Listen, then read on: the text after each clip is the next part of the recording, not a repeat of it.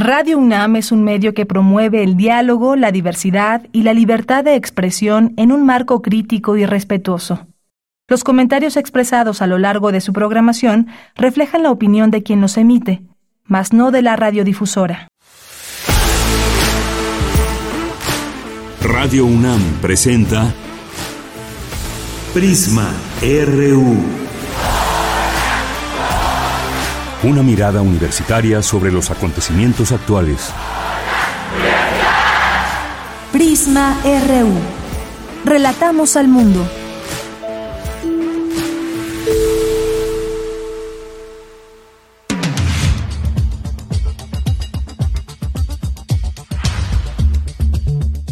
Muy buenas tardes, hoy es martes 27 de diciembre, nos vamos acercando hacia final de año, seguramente ya muchas personas estarán de vacaciones, otras tantas en casa planeando, planeando la bienvenida del siguiente año 2023, esperemos que todos sus planes estén saliendo muy bien.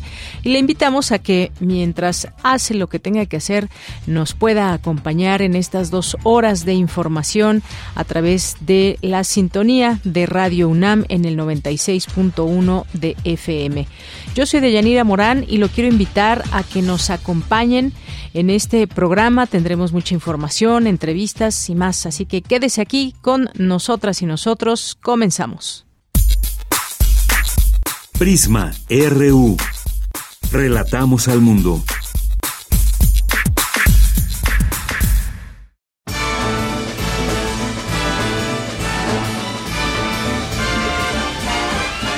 It's the most wonderful time of the year.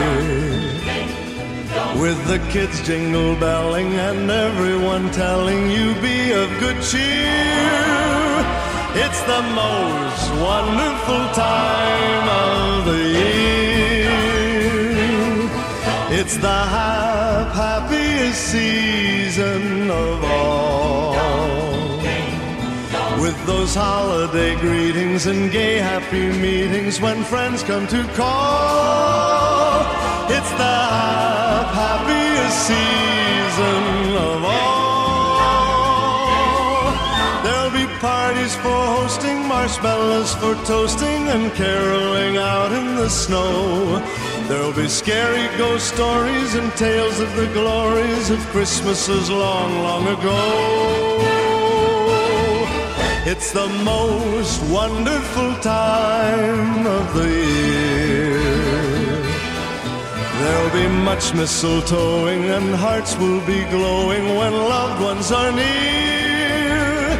It's the most wonderful time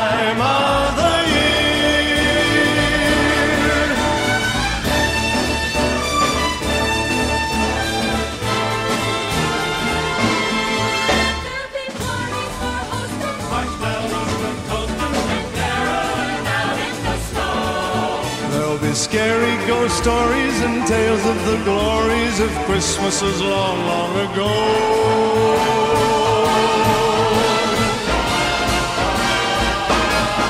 It's the most wonderful time of the year. There'll be much mistletoeing and hearts will be glowing when loved ones are near. It's the most wonderful time. Yes, the most wonderful time. Oh, the most wonderful time of the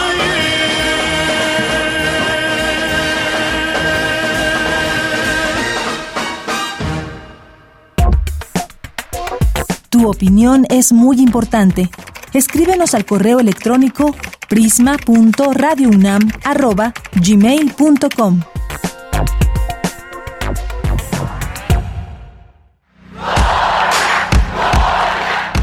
Campus RU.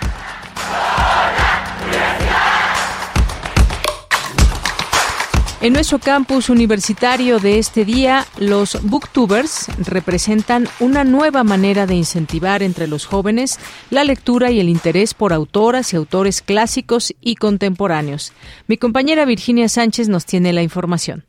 Hola, ¿qué tal, Deyanira? Muy buenas tardes a ti y al auditorio de Prisma RU. En estos tiempos modernos, la tecnología ha estimulado nuevas formas de difusión y promoción, como es el caso de los booktubers, que de una manera peculiarmente accesible y divertida promueven la lectura entre los jóvenes al compartir desde su propia experiencia las impresiones y enseñanzas que les dejan los libros que leen. Así lo señaló Imelda Martorell Nieto, coordinadora de fomento a la lectura y la cultura escrita de la UNAM, quien asegura que este grupo de promotores generan empatía desde su punto de vista como jóvenes, compartiendo su lectura para conformar una comunidad lectora. Han estado sobre todo, o sea, trabajando en las plataformas como Facebook, como Instagram. En Instagram se cuentan muchísimas historias. Ahí no solo cuentan historias donde narran o escriben, sino también a través de imágenes, muchas imágenes. Por ahí de 2010, 2009, 2010, iniciaron estos espacios de booktubers en donde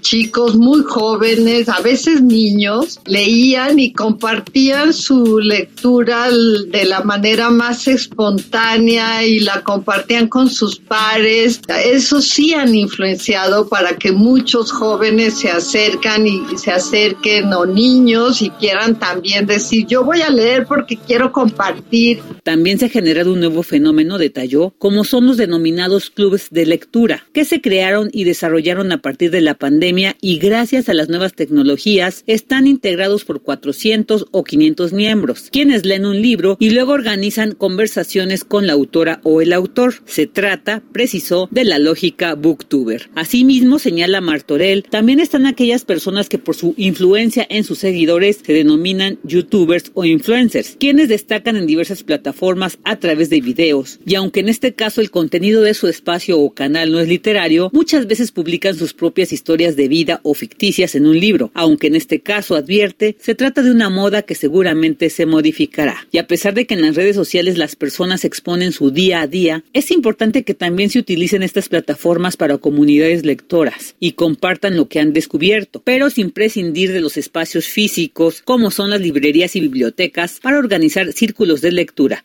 resaltó la experta. Cabe recordar que el 6 de noviembre de 1979 se estableció como el Día Nacional del Libro durante el sexenio de José López Portillo al enfatizar la importancia de la educación como factor fundamental para el desarrollo del país y promover el impacto de la lectura en el progreso social. Hasta aquí la información. Muy buenas tardes.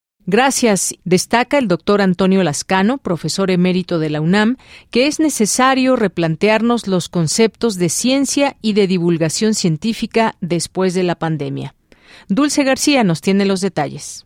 Deyanira, muy buenas tardes a ti al auditorio de Prisma RU. La pandemia cambió la concepción que tenemos de la ciencia y de la divulgación de la ciencia. A decir del doctor Antonio Lascano, profesor emérito de la UNAM y miembro del Colegio Nacional, la pandemia fue un parteaguas a nivel individual y colectivo, aunque aún no lo notemos. El doctor Lascano asegura que esta pandemia fue diferente a otras anteriores, gracias al nivel de comunicación que pudimos mantener a través de las herramientas tecnológicas, además de que se pudieron agilizar las investigaciones. Y lo que me impresionó mucho fue darme cuenta que en la peste negra la gente había estado exactamente en el mismo nivel de aislamiento que 600 años más tarde con la pandemia de la influenza. Dependían del rumor dependían de alguna noticia eventual que les llegaba y esta pandemia fue completamente distinta. Permitió que grupos de investigadores pudieran continuar su trabajo y con una generosidad extraordinaria,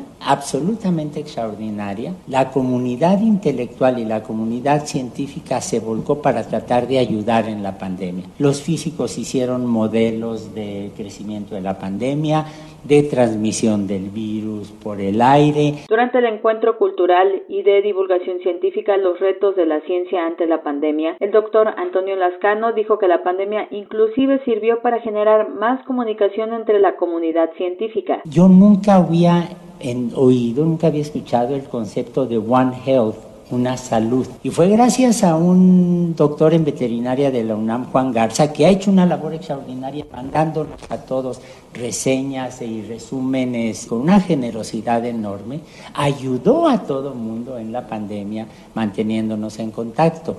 Y él fue el primero al que yo le oí hablar de One Health.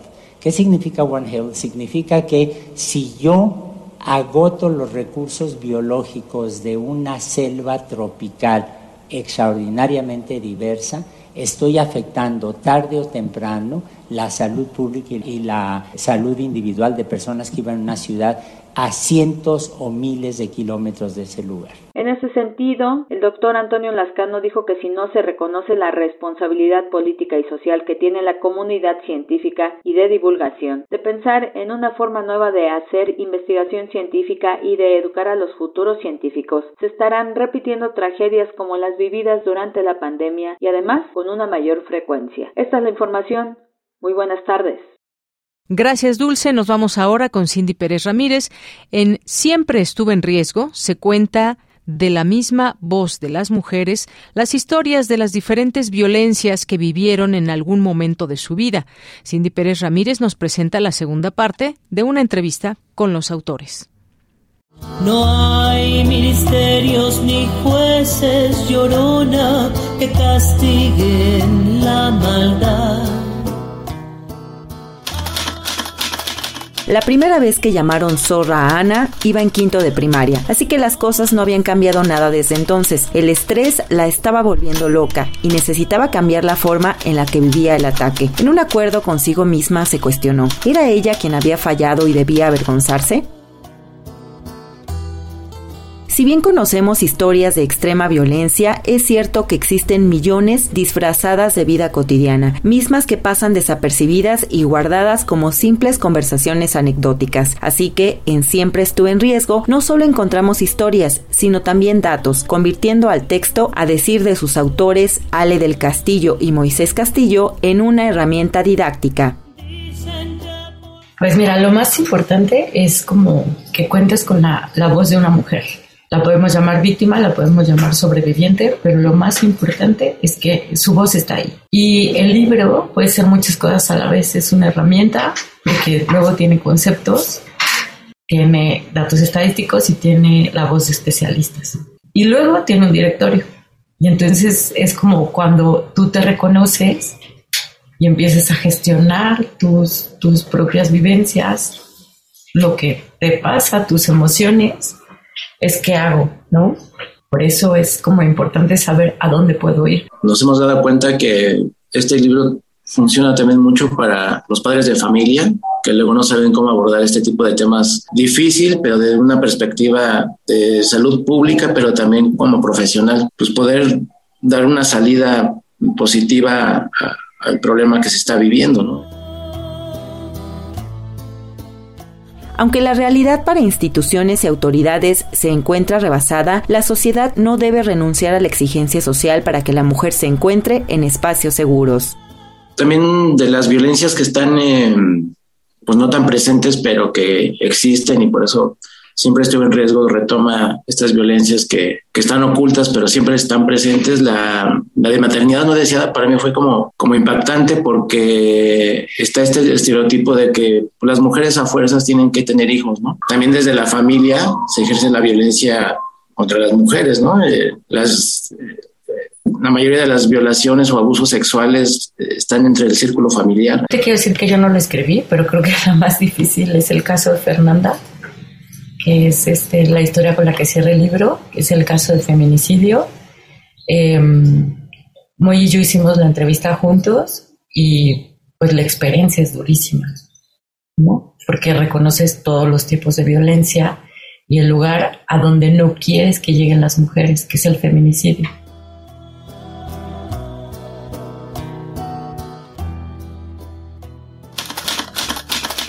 A Fernanda la golpearon brutalmente. Tenía la nariz rota, la boca maltratada, la quijada destruida, la frente inflamada. Trataron de cegar el filo de la mandíbula. El cuerpo había sido arañado por todos lados, los brazos y rodillas raspados. Le cortaron las venas y le perforaron la muñeca izquierda. Esa fue la escena de terror que vio Daniel, hermano de la joven de 18 años.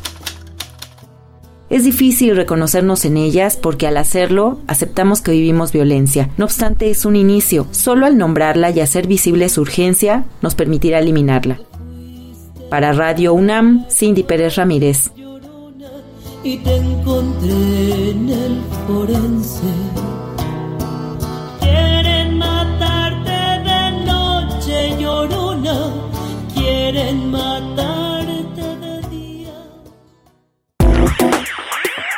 Queremos escuchar tu voz. Síguenos en nuestras redes sociales. En Facebook como Prisma RU y en Twitter como arroba PrismaRU. Estar enamorado. Francisco Luis Bernardes.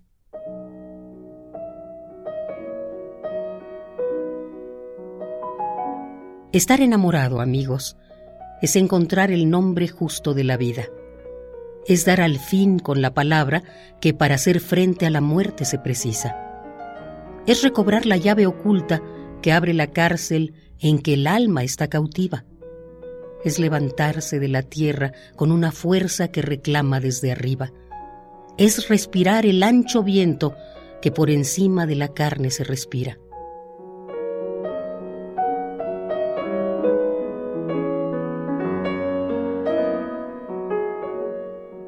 Estar enamorado es contemplar desde la cumbre de la persona la razón de las heridas.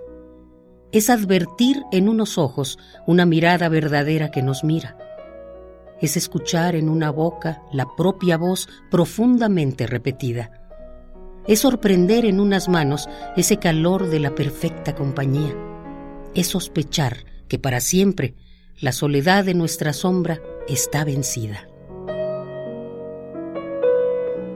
Estar enamorado, amigos, es descubrir dónde se juntan cuerpo y alma, es percibir en el desierto la cristalina voz de un río que nos llama, es ver el mar desde la torre donde ha quedado prisionera nuestra infancia, es apoyar los ojos tristes en un paisaje de cigüeñas y campanas, es ocupar un territorio donde conviven los perfumes y las armas.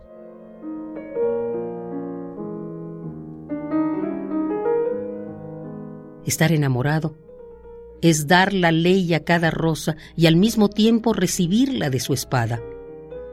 Es confundir el sentimiento con una hoguera que del pecho se levanta.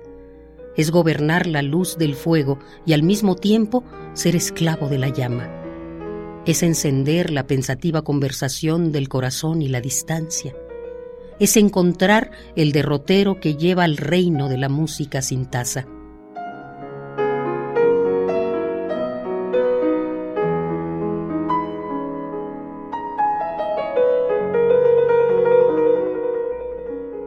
Estar enamorado, amigos, es adueñarse de las noches y los días, es olvidar entre los dedos emocionados la cabeza distraída, es recordar a Garcilaso cuando se siente la canción de una herrería, es ir leyendo lo que escriben en el espacio las primeras golondrinas, es ver la estrella de la tarde por la ventana de una casa campesina.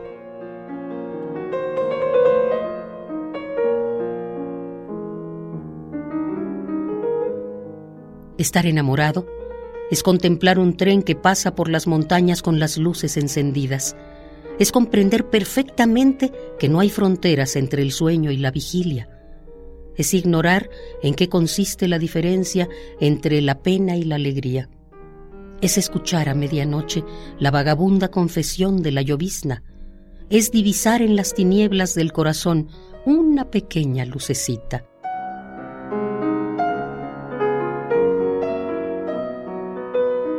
Estar enamorados, amigos, es padecer espacio y tiempo con dulzura. Es despertarse una mañana con el secreto de las flores y las frutas. Es libertarse de sí mismo y estar unido con las otras criaturas. Es no saber si son ajenas o si son propias las lejanas amarguras. Es remontar hasta la fuente las aguas turbias del torrente de la angustia. Estar enamorados, es compartir la luz del mundo y al mismo tiempo compartir su noche oscura. Es asombrarse y alegrarse de que la luna todavía sea luna. Es comprobar, en cuerpo y alma, que la tarea de ser hombre es menos dura. Es empezar a decir siempre y en adelante no volver a decir nunca. Y es además, amigos míos, estar seguro de tener las manos puras.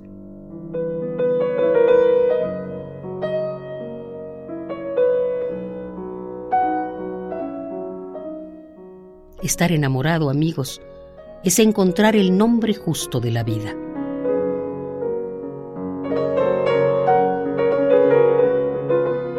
Estar enamorado. Francisco Luis Bernardes.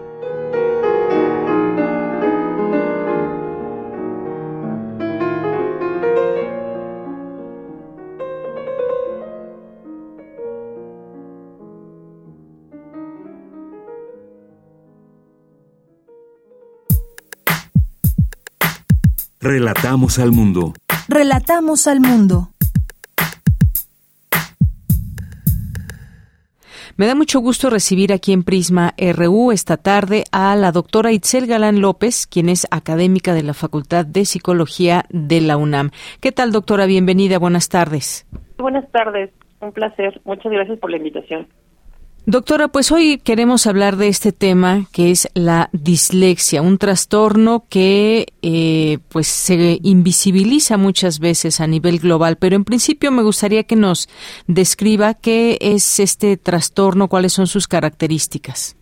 Bueno, actualmente eh, hemos considerado a la dislexia como un trastorno de aprendizaje que tiene su base en el neurodesarrollo. Esto significa que son niños que tienen dificultad, o bueno, cuando menos comienza, con niños que tienen dificultad para poder adquirir la competencia de lectura y es, en forma fluida, para que tengan una buena pronunciación, una buena velocidad y una buena comprensión. Se necesitan estos tres pilares y que se considera que es un trastorno de neurodesarrollo porque obedece a que mucha de la investigación nos permite inferir que hay una anomalía en el funcionamiento cerebral. Entonces, en ese sentido, eh, pues obedece a que sabemos que estas dificultades no permiten un desarrollo óptimo de todas las competencias que tendrían que adquirirse y que podríamos como digamos que especificarlo a esta área y permitir que haya competencia en otras áreas que favorecen un aprendizaje de alguna manera normal para otros elementos y que circunscriben a esta área como la afectada. Bien, doctora, eh, según la Organización Mundial de la Salud, se destaca que el 10% de la población de todo el mundo padece dislexia. Esto equivale a aproximadamente 700 millones de personas. Es uno de los trastornos del aprendizaje más comunes de origen neurobiológico y es hereditario. ¿Cuáles son sus características o cómo se ve afectada la persona que lo padece? Mencionaba justamente que es una situación en la que tenemos que revisar que hay una adecuada competencia para la, inteligencia normal y para aprender muchas cosas y que es en esta área donde justamente presentan dificultades para poder entender lo que se está leyendo. Son dificultades que van desde el que podamos ir a una velocidad lenta, o sea, es decir, por ejemplo, una, una lectura silábica, como todos pasamos cuando aprendemos, pero estas, estas personas que lo padecen no llegan a acceder a una lectura fluida. Entonces, así como el tener transposiciones al cambiar, por ejemplo, las palabras, o sea, generar como alteraciones, como si yo leyera gota y entonces digo gato. O sea, generamos dificultades para poder ser específicos a los materiales que se nos están mencionando, así como a la situación obviamente de la comprensión. Justamente si yo hago transposiciones de lo que estoy leyendo, pues no es lo mismo hablar de una gota que hablar de un gato. Entonces esto genera que la comprensión también se vea disminuida. Entonces estas habilidades en estas personas que lo padecen, pues generan dificultades importantes para todo lo que tiene que ver con el aprendizaje asociado a la lectura. Bien, palabras y, y letras. ¿Esto se corrige y cómo, cómo se corrige, doctora? Bueno, cuando hablamos de que ya se diagnosticó un trastorno, que sería diferente hablar de un retraso, por ejemplo, para la adquisición, y hay personas que a lo mejor requerimos más práctica, más este eh, diferentes técnicas de aprendizaje por las condiciones en las que nos encontramos, pues hablamos de que la lectura puede ser alcanzada en los niveles competentes. Sin embargo, las personas que padecen un diagnóstico de dislexia usualmente siempre se van a quedar con algún remanente de dificultad, o sea, su funcionalidad es a lo mejor máxima de alrededor del 80% en casos leves, pero generalmente siempre vamos a tener alguna característica que permita identificar que se sigue, bueno, que se mantienen algunos este, discretas dificultades, para, por ejemplo, para la fluidez, fluidez o para la velocidad, pero con una adecuada comprensión. Y eso finalmente pues repercute en un buen aprendizaje en otras áreas, ¿no? Entonces, el ideal, como siempre, en todos los trastornos del neurodesarrollo es una temprana este, identificación, justamente para también tener una temprana intervención o abordaje de estimulación que favorezca pues cada vez una competencia más fluida en estos en estas dificultades a las cuales se, se enfrenta, ¿no? Doctora, se habla de que quienes lo padecen tienen una inteligencia normal o por encima de lo normal y es un, trastorno del neurodesarrollo que genera ciertas consecuencias, dificultades o limitaciones. Incluso cuando se está en la escuela se puede eh, generar deserción escolar o episodios depresivos porque pues se dan cuenta de que hay un problema y estrés y ansiedad. ¿Cuáles son las instancias apropiadas para llevar a una persona a tratar este problema? Bueno, la identificación oportuna, por supuesto, siempre se va a dar en términos de las demandas. Esto es que usualmente eh, el área escolar es una área en la que no se nos va a identificar que algo está sucediendo con esta personita que no está adquiriendo las competencias este, necesarias y entonces justamente se requiere de una evaluación integral que permita realmente justificar o demostrar que la inteligencia es normal o superior y que realmente solo el rubro de lectura estaría implicado. ¿no? Entonces, la situación es que se requiere de una competencia desde diferentes aspectos, que sea la parte educativa, la evaluación por parte del psicólogo, con los instrumentos necesarios para poder determinar justamente estas habilidades de inteligencia normal, así como de la competencia lectora, y en ocasiones se va a ver complementada, por ejemplo, con una revisión neuropediátrica que nos permita pues también justificar un poco la, el desarrollo del cerebro que sea lo más normal posible, ¿no? Entonces, en la integración de estos, sobre todo estas tres áreas, podríamos decir que vendría un diagnóstico completo e integral.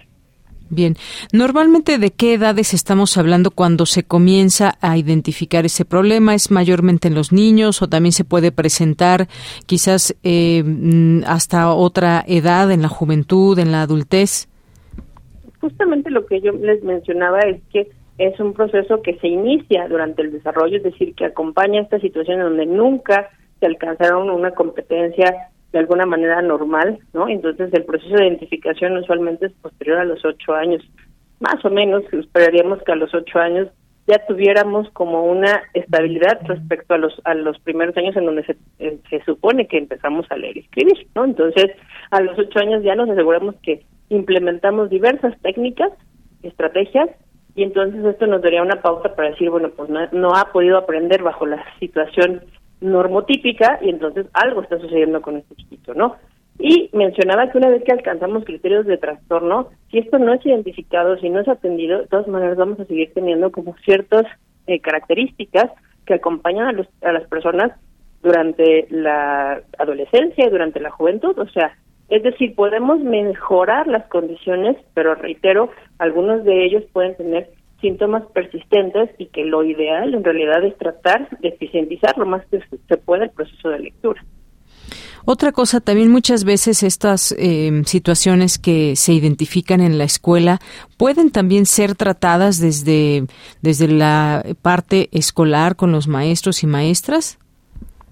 De hecho, es necesario que una vez que se haya identificado estas dificultades se requiera unir al proceso de intervención. Es decir, que vuelvo a decir que en esta parte integral de la supervisión desde la área médica, desde la parte psicológica, desde la parte educativa, requeriría que el abordaje se diera de manera también integral.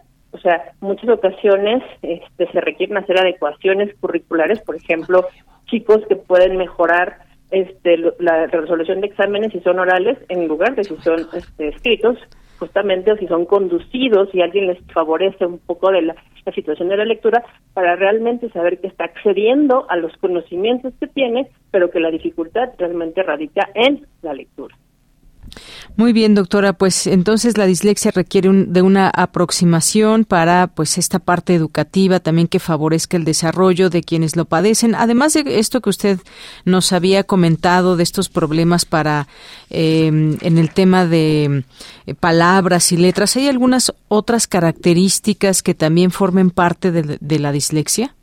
Sí, claro. De hecho, en muchas ocasiones, hace un momento mencionaba yo que podíamos tener transposiciones de letras, ¿no? O sea, en la que podíamos sustituir una, una palabra por otra por cambios muy pequeños. Muchas veces también se van a reflejar en la escritura, ¿no? Entonces, algunos errores que también podemos encontrar es que se van a manifestar primordialmente en lectura, pero también va a tener de manera secundaria algunas dificultades que pueden implicarse en escritura o incluso en la organización y en el acomodo de los números, por ejemplo. Entonces, vamos a ver que puede tener repercusiones en otras áreas, aunque tenemos que corroborar que principalmente el factor más con más dificultad o el factor alterado sea la parte de la lectura. Ha sido una de las situaciones en las cuales este, muchas veces se han mal diagnosticado. Por ejemplo, se dice que algunos de los errores que podrían acompañar estas dificultades de lectura, por ejemplo, es la, la sustitución de B por D, ¿no?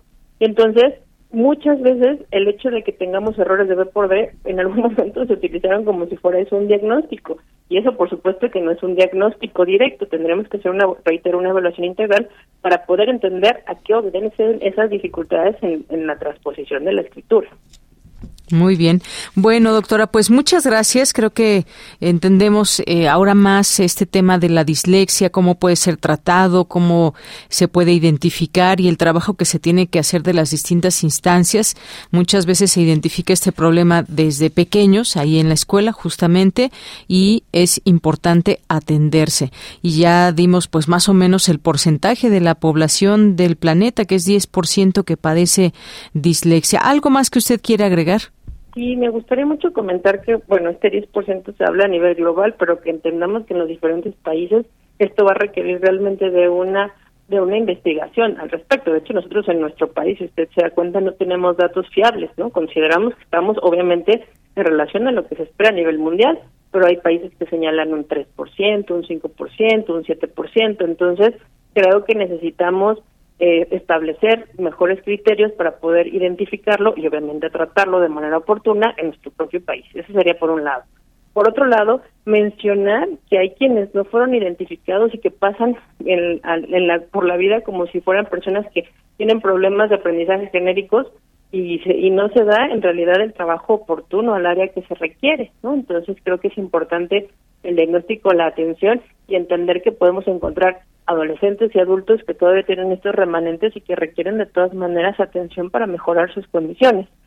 En la Facultad de Psicología se cuenta con clínicas de atención en todos estos rubros, desde la parte obviamente emocional hasta la parte de aprendizaje. Entonces creo que se hace importante el mantenernos en, en ese conocimiento para encontrar y apoyar a las personas que tengan estas dificultades. Con eso cerraría. Muchas gracias. Pues gracias a usted, doctora Itzel Galán López. Gracias por comentarnos de este tema y hablarnos de la dislexia. Muchas gracias. Que tenga usted excelente tarde. Hasta luego. Hasta luego fue la doctora Itzel Galán López, académica de la Facultad de Psicología de la UNAM. Queremos escuchar tu voz. Síguenos en nuestras redes sociales. En Facebook como Prisma RU y en Twitter como arroba PrismaRU. Thank you.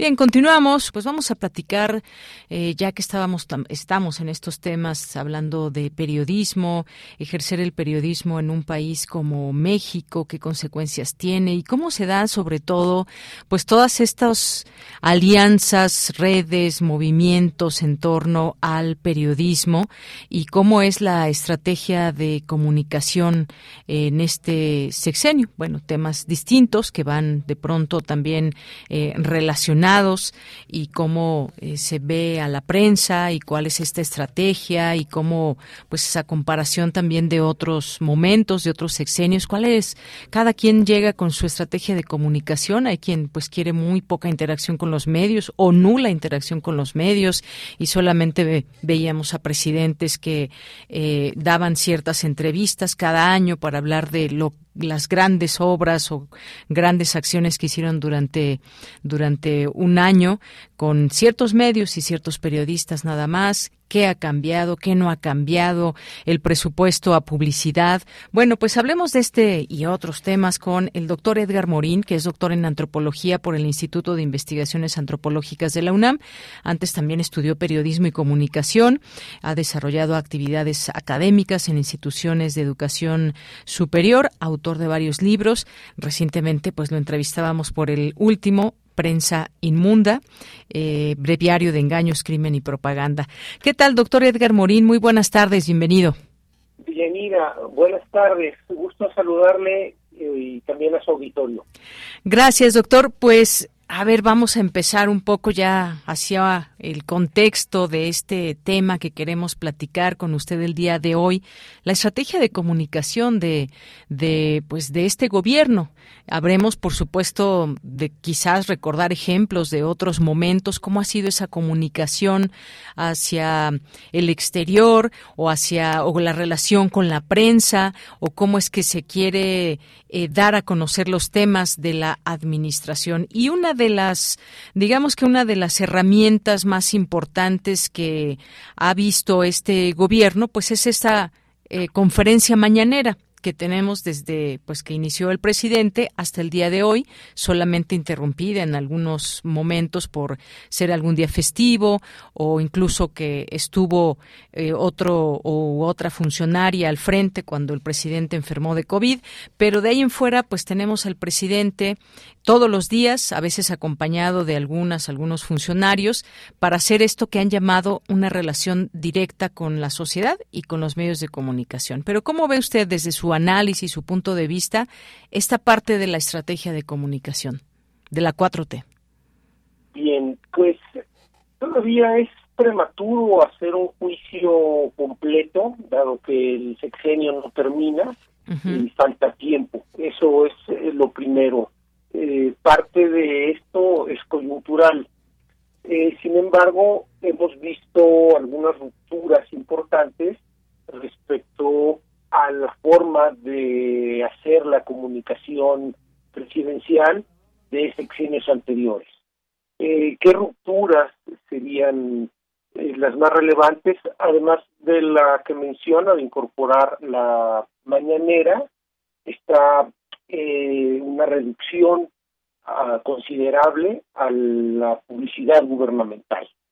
Y hay una ruptura y la propia conferencia eh, de prensa eh, es hasta cierto punto ruptura, incluye novedad en la comunicación presidencial, como bien dice eh, los presidentes anteriores eran mucho más distantes de la prensa, se creía también que entre menos hablara un presidente, su palabra iba a tener más peso cada que apareciera, pero esa es, digamos, la novedad eh, o algunas de las novedades importantes. Y la continuidad eh, tiene que ver sobre todo en que la conferencia de prensa eh, tiene una estructura y esa estructura en buena medida se sigue reproduciendo. Pero sí hay novedades y algunas continuidades para ser, digamos, como preciso. Así es. Y bueno, en todo esto, como usted dice, todavía no termina el sexenio y la, hay muchas evaluaciones que hasta final podríamos dejar ahí pendientes. Pero, ¿qué le parece, pues, este, estos ejercicios que hay? Yo escuchaba ahora que eh, estábamos eh, transmitiendo esta información de nuestro compañero Luis Fernando Jarillo en torno, pues, a eh, número de periodistas asesinados y demás, y cómo han llegado también distintas voces a la mañanera que directamente pueden incrementar al presidente. Yo sé que muchas personas quizás eh, que nos estén escuchando digan, bueno, pues es que finalmente en la mañanera no hay un diálogo real con pues con los periodistas y demás, no se había visto esta posibilidad. Eso me parece de entrada y lo digo a título personal, me parece algo positivo. Cuando han ido incluso personajes muy conocidos de la comunicación, del periodismo, eh, pues siempre se les ha dado la palabra y han dicho pues creemos, queremos pensar que lo que han querido, lo que quieren expresar, eso me parece algo muy positivo que pues nunca se había dado. Creo que no estamos ante una situación que nunca antes se había dado, esa posibilidad que se da. Ahora, podemos hablar de los pros y de los contras también. Una de las quejas que ya escuchábamos también por ahí a una reportera era que cada, eh, cada hasta cada mes se le da la posibilidad de entrar y poder preguntar. Eh, hay muchas personas que van cambiando también en los distintos medios, hay quienes acuden de manera cotidiana y hay también esas voces que hemos visto que pues claramente están con el gobierno y están eh, y pues muchas veces hacen preguntas, algunos dicen a modo, otros dicen son preguntas que se las dan de jonrón para el presidente, pero pues vemos ahí esta posibilidad y esta variedad y esta mm, diversidad también de lo que implica una conferencia todos los días por las mañanas. Es un ejercicio también informativo y qué calidad de información también, doctor. Quizás aquí entrar de lleno a realmente se informa cómo pues la situación que guarda la administración, incluso se puede hacer preguntas al gabinete. Este ejercicio en general, ¿cómo lo ve usted? El ejercicio es positivo, por supuesto. Eh, ahí radica buena parte de la novedad eh, y me parece que eso vale la pena eh, destacarlo como, como usted ha hecho. al mismo tiempo, la conferencia muestra, a querer o no, una serie de problemas al interior, digamos, del campo periodístico y de su relación con el poder institucional, en este caso el poder presidencial. Eh, y esto mismo deja ver eh, que no hay una sola forma de ser periodista ni de hacer periodismo, eh, pero también deja ver, puede dejar ver otros mecanismos menos evidentes que tienen justamente que ver con la manera de seleccionar a los periodistas, eh, qué periodistas son los que van. Es curioso que los periodistas tienen más acceso pertenecen a medios con los que el presidente ya tiene, digamos, una confrontación retórica frecuente. E, eso es curioso y muchos otros periodistas de medios pequeños, estatales, municipales, eh, lo que han eh, son justamente las dificultades para acceder eh, eso también es algo que tendría que mejorarse para que el ejercicio, digamos, de denuncia eh, que hace a nivel nacional por la eh, por los actores que están eh, justamente allí pueda tener implicaciones. al mismo tiempo, pues no faltan, digamos, los infiltrados que sondean o que tienen intereses en sondear el ánimo presidencial, es relacionado con estados, con grupos de interés. Entonces, en el formato, el propio formato de una conferencia de prensa, independientemente que sea el presidente, esos formatos siempre se han prestado a eso. Eh, si lo llevamos a otras fuentes, vamos a encontrar que hay paleros, como le llamaba ahí una periodista, eh, tendríamos que explicar, y en el libro de la prensa inmunda se hace, cuáles son las condiciones para que haya algunos que sean paleros y por qué ahora estos llamados paleros, y es que lo son, y algunos son como muy evidentes, eh, por qué proliferan en el Internet y por qué es importante eh, establecer ciertas reglas para hacer periodismo. Por supuesto, están en todo su derecho de hacer periodismo militante, pero también la sociedad, pues eh, merecemos eh, que nos digan justamente qué es lo que representa, ¿no? O sea, si su interés es tal o cual, y a partir de ahí, pues en buena medida es el tipo de periodismo que se hace. Eh, todo eso favorecería, digamos, la transparencia y que la sociedad pues tenga una información de interés público pues, de mejor calidad, que de eso pues hemos adolecido. Así es, doctor.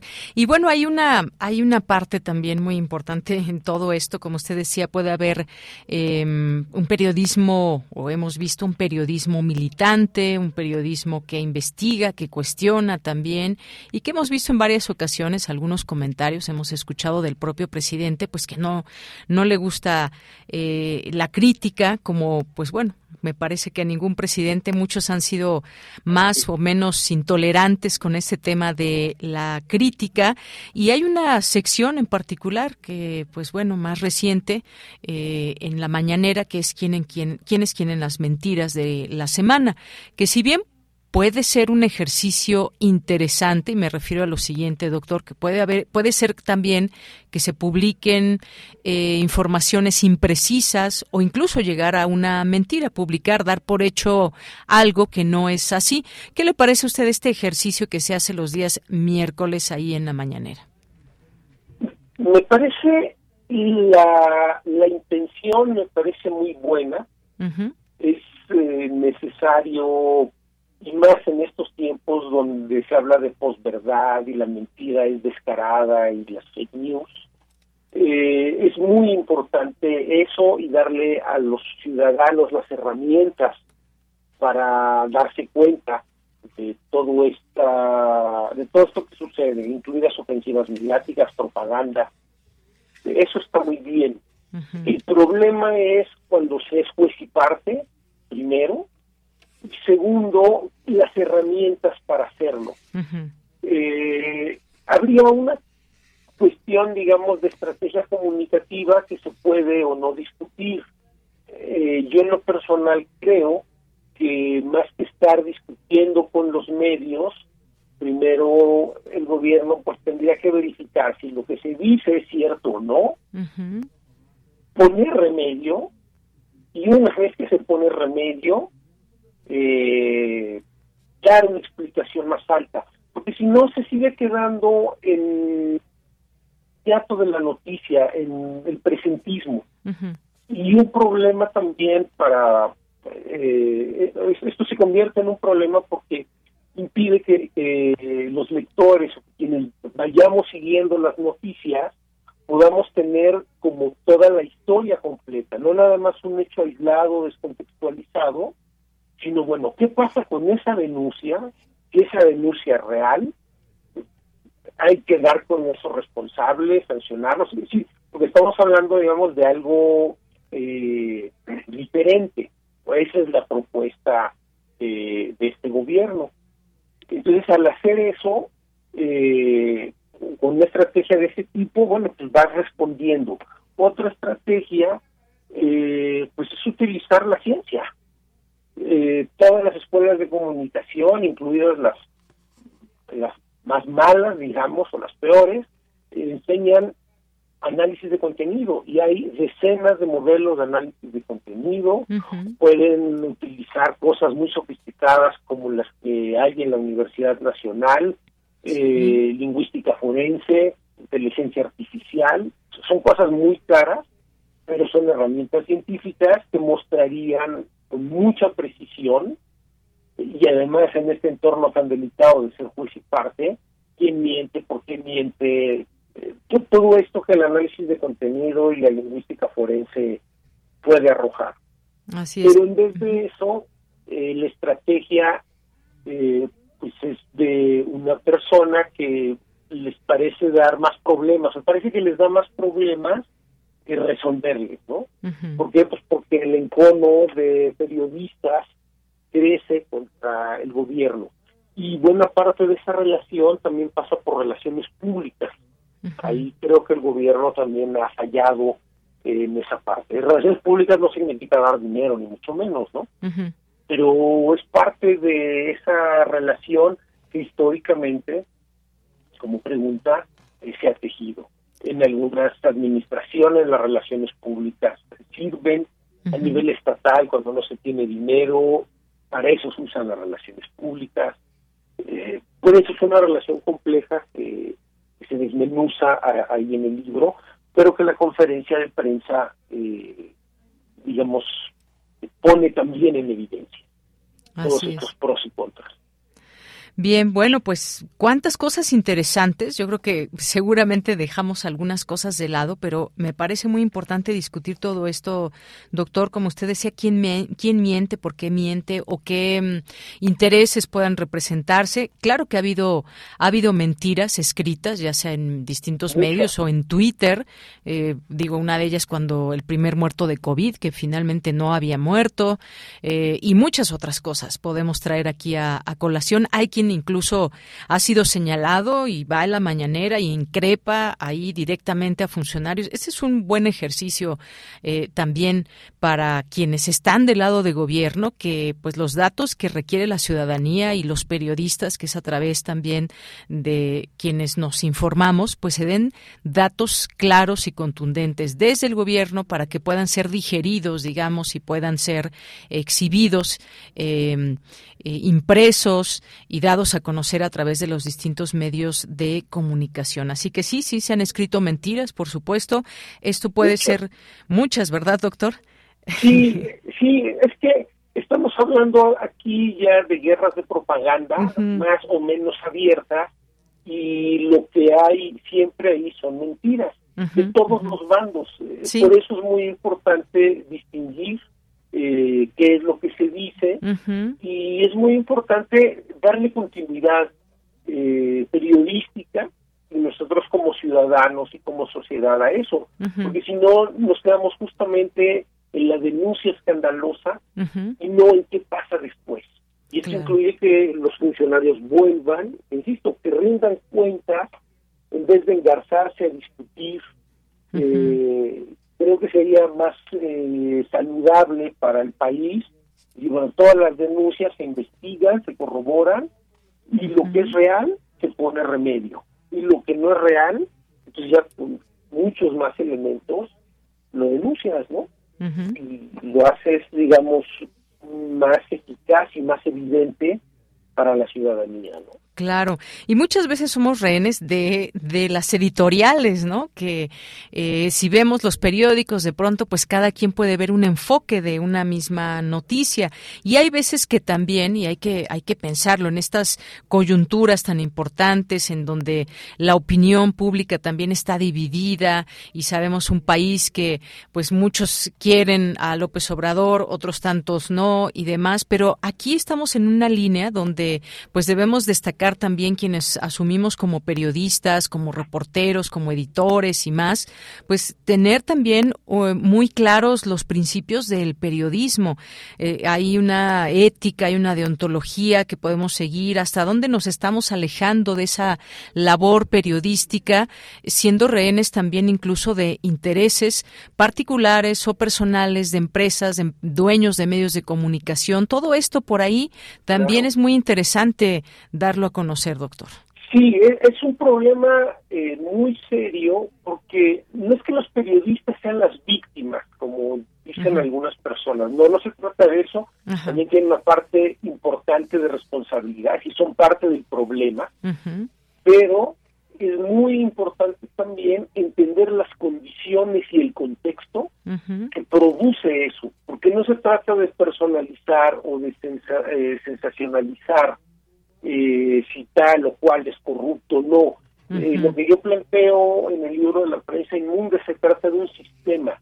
Y los trabajadores se adaptan a ese sistema y hay condiciones laborales que los hace eh, de pronto tener el papel de sicarios, de la tecla, otros lo hacen por gusto o por condiciones ideológicas, que no es tan, tan simple eh, dar cuenta. Entonces el libro hace un esfuerzo eh, por ir distinguiendo eh, todos estos matices eh, en, en, la relación y en las formas de hacer periodismo, porque un problema importante, y eso tiene que ver directamente con las empresas, con los trabajadores y los periodistas, es lo que usted menciona, los códigos deontológicos.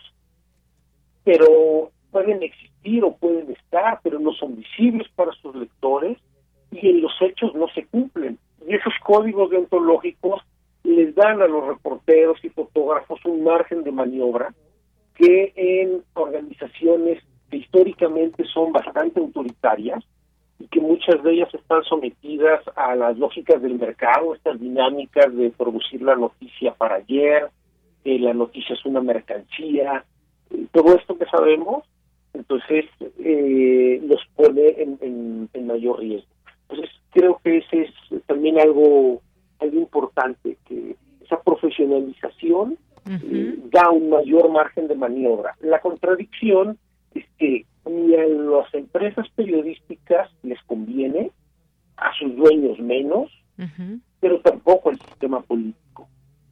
Porque hay que recordar que ya la Suprema Corte ha, premiado al Congreso a que legisle sobre eh, publicidad, que es parte del problema de esta relación sadomasoquista, digamos, ¿no? Entre el poder y los periodistas y los medios. Entonces, eh, si no se regula, porque además a muchos agentes y actores políticos les conviene que no se regule, pues bueno, vamos a seguir en lo que estamos, ¿no? Se queda buena parte en la retórica y cosas muy positivas, pero al final es importante aterrizar esto y distinguir eh, justamente a quién le conviene o no que existan códigos deontológicos, que se profesionalice el trabajo de informar eh, y que se valore como tal. Claro. Que le siguen pagando, digamos, el, sueldo de los periodistas sigue atado a la Comisión Nacional de Salarios Mínimos. Entonces, ¿cómo puedes producir información de calidad con las condiciones? Claro, eso no les quita, digamos, la responsabilidad como como bien apuntan algunos. Pero sí es importante ubicar para su, radio escucha que eh, donde están matando periodistas, abajo lo que hay son recursos energéticos, minerales. Entonces ahí es justamente parte del trabajo sucio contra periodistas y activistas de derechos humanos, defensores de la tierra. Eh, vale la pena profundizar en ello, porque el narcotráfico es más la cortina de humo en muchos lugares, porque lo que está abajo es la disputa por los energéticos. Insisto, la cuenca de Burgos, Michoacán, Guerrero, Oaxaca. Y ahí no son los periodistas, digamos, que van necesariamente a la mañanera, algunos que van a expresar que los están amenazando de muerte y que corren un riesgo real. Efectivamente, pues si quiere, lo dejamos para otro momento este tema también muy, muy importante. Cuando guste, gracias y pues nada más eh, eh, recordar que ya está a la venta en librerías y online. Muy bien. Eh, gracias, doctor Edgar Morín. Muy buenas tardes. Buenas tardes y gracias. Un saludo. Gracias a usted. Hasta luego. Pues ahí todos estos temas eh, hoy la estrategia de comunicación de la 4T pasando por las mañaneras. Y ahora pues bueno se abrió otro gran tema con el doctor para poder platicar eventualmente. Qué hay detrás de muchas informaciones y qué hay detrás de distintos asesinatos aquí allá y acullá de periodistas en nuestro país energéticos agua activismo eh, medio ambiente. Quiénes son esas grandes empresas o grandes dueños de eh, pues de sitios incluso eh, importantes para el turismo o para la extracción de agua, de minerales. Bueno, mucho, mucho tiene que ver ahí también esos intereses que puedan haber y que se dan, si se dan a conocer, pues qué pasa, pues entonces hay amenazas, hay asesinatos contra periodistas, también activistas. Ya lo seguiremos conversando, por lo pronto pues ya nos dieron las dos, hay que ir al corte y regresamos a la segunda hora de Prisma RU. Prisma RU. Relatamos al mundo.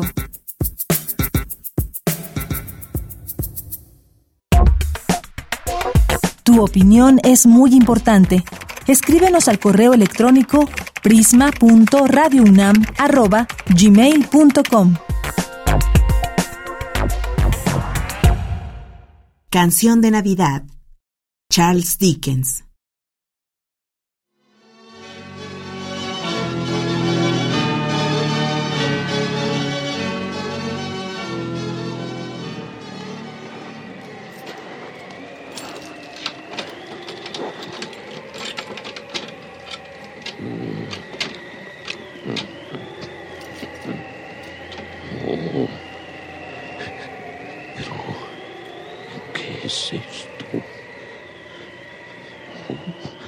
No, la cara de Marley. Sí, la mismísima cara de Marley, el socio muerto de Scrooge, aparecía en la puerta en lugar del aldabón. Era una cara de color azulado, como iluminada por una extrañísima luz. No tenía aspecto irritado o feroz. Solo miraba fijamente a Scrooge, como solía hacerlo en vida.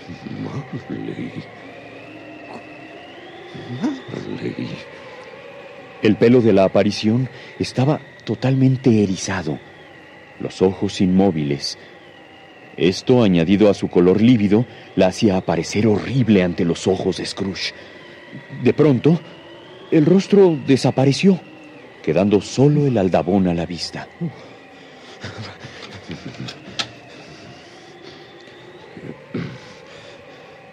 Debo estar cansado. Podría haber visto la mismísima cara de Marley. Va, va. Eso es imposible. Sí, tomaré un té y derechito a la cama.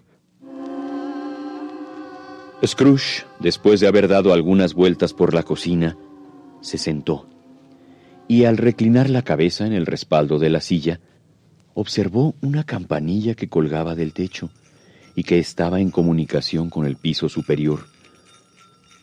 De pronto escuchó no sin terror que la campanilla comenzaba a moverse y a sonar, primero suavemente y repiqueteando con furia después, acompañada por todas las campanas que había en la casa. ¿Qué pasa? ¡Ay! ¡Oh! ¿Quién está ahí? Cadenas, cadenas. Solo los espectros acostumbran a arrastrarlas así. Oh, no, no. Tonterías. No, no quiero creerlo. Scrooge palideció intensamente. El ruido terrible se acercaba cada vez más hacia él y de pronto...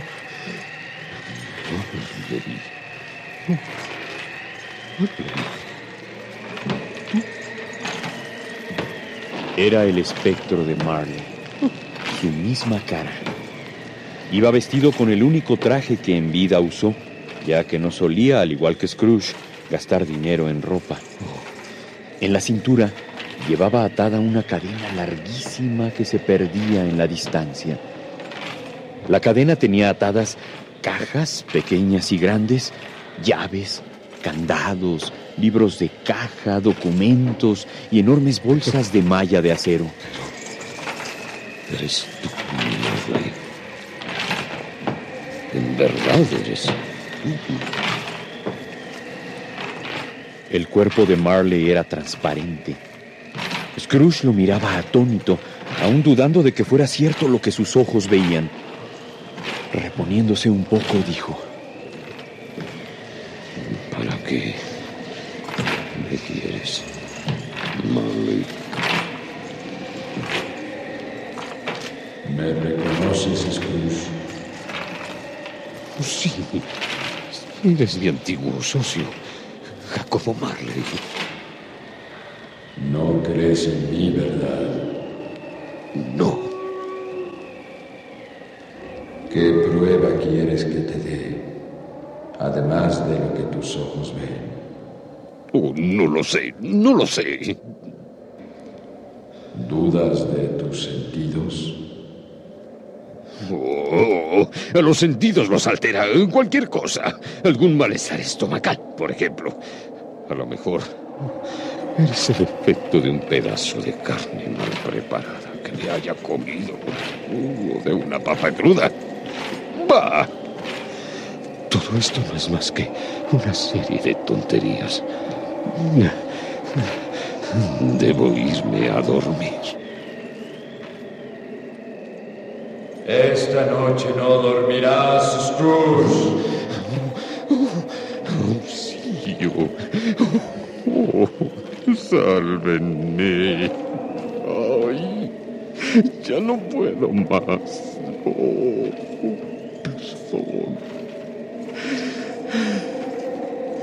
¿Qué quieres de mí? Terrible aparición. ¿Crees ahora en mí? Sí, sí. Ya lo creo que sí. Dime, espíritu, ¿para qué has venido a verme? Está dispuesto por el cielo que todo hombre haga el bien que le sea posible durante su vida. Y si no lo practica, su espíritu estará condenado a recorrer el mundo, presenciando miserias que ya no le será posible remediar. ¿Ves esta cadena? Mismo la forjé en vida, eslabón tras eslabón. ¿Quieres decir que yo también estoy forjando la mía? Hace siete años, el día de mi muerte, era tu cadena del mismo tamaño que la llevo yo. Así que imagínate cuál será actualmente el tamaño de la tuya. No, ay, ay, Jacobo. Buen Jacobo, ayúdame. No puedo. La ayuda y el consuelo vienen de otras regiones. Pensar que mi alma nunca salió de los límites de nuestro despacho durante mi vida. Y que por eso ahora mi alma anda errante de una parte a otra. Si tan solo hubiera sabido socorrer a mi prójimo en sus necesidades.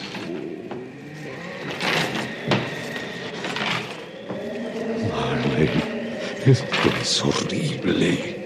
Escucha, Scrooge. Siempre fuiste buen amigo mío. Gracias a mi solicitud, todavía tienes una esperanza para evitar mi triste sino.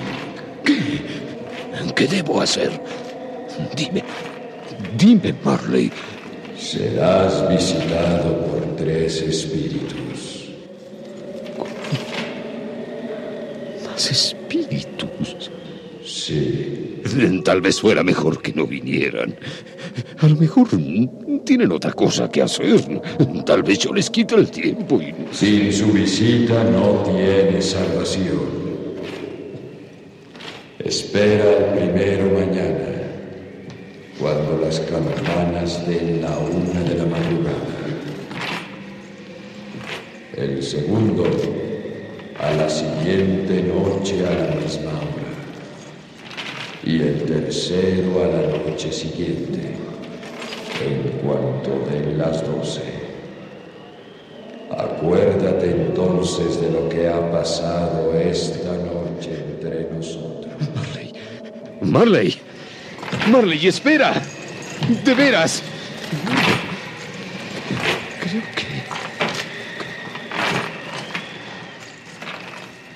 Dicho esto, Marley, recogiendo su cadena, se dirigió tristemente hacia la ventana del cuarto de Scrooge. Scrooge lo siguió asustado hasta la ventana, viendo cómo éste salía por las puertecillas entreabiertas. Oh, qué horror. Scrooge observó al espectro de Marley elevarse en el aire y unirse a una tristísima caravana de espíritus que flotaban envueltos por la noche. Todos arrastraban larguísimas cadenas, dando lamentos y suspirando horriblemente. Claramente se veía que su afán era un ardiente deseo por aliviar las miserias humanas sin tener ya facultades para hacerlo. Va. Va. Va. Tonterías. Y sintiendo un gran sueño, Scrooge se tendió en la cama y se quedó profundamente dormido.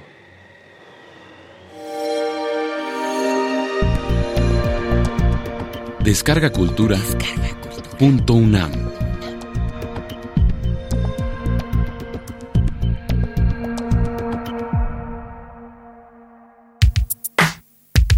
Prisma RU.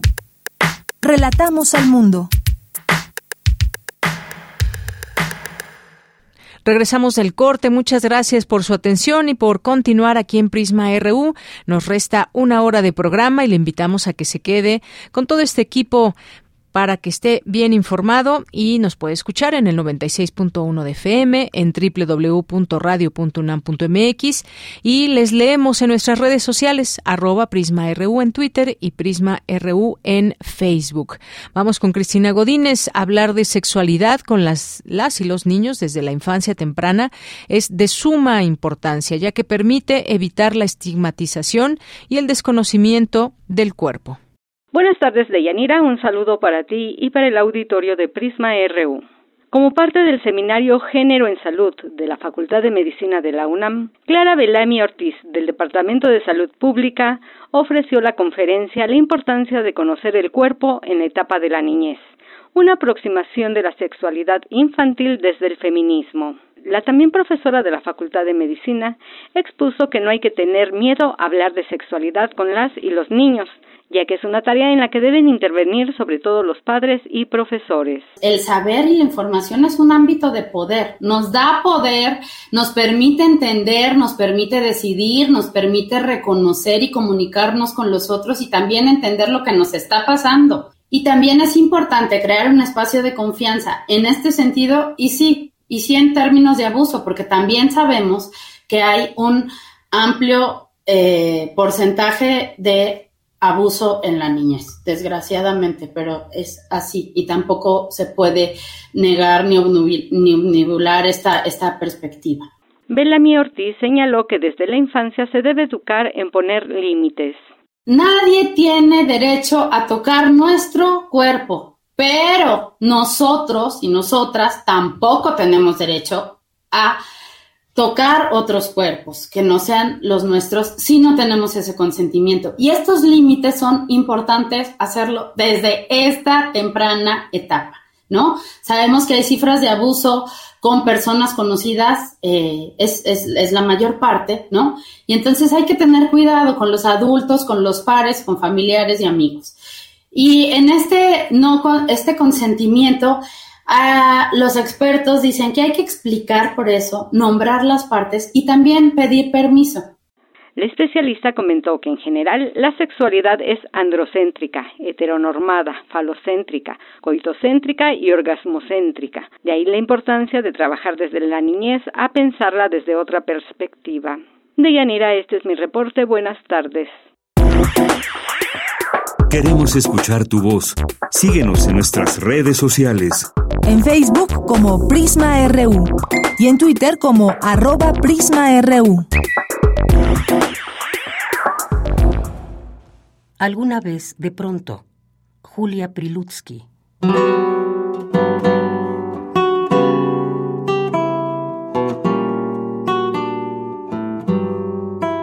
Alguna vez de pronto me despierto un dolor me recorre tenazmente.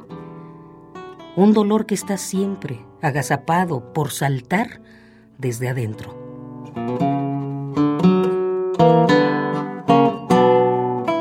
Entonces tengo miedo. Entonces me doy cuenta que estoy sola frente a mí, frente a Dios, frente a un espejo lleno de mis imágenes, de rostros polvorientos.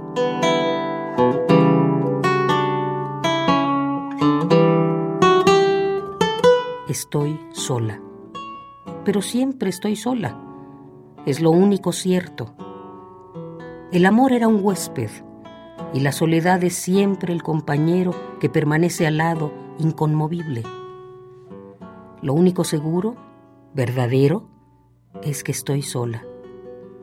Oigo mi corazón, vieja campana que dobla y que golpea, que rebota en las sienes y en la nuca y en la boca y en los dedos.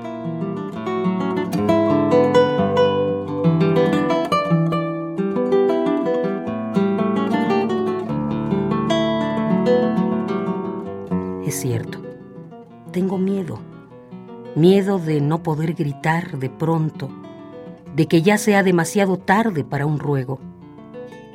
La costumbre ahoga las palabras y alarga el desencuentro. Ah, tantas cosas quedarán ocultas, perdidas, sin recuerdo, tantas palabras que no fueron dichas, tantos gestos. Unos dirán, yo sé, la he conocido, fue un ardiente rebelde, se desoyó las manos y la vida por defender a los que creyó más débiles. Otros dirán, yo sé, la he conocido, era dura, malévola, avara de ternura, con la boca mostraba su desprecio. Alguien más dirá, ¿y cómo sonreía?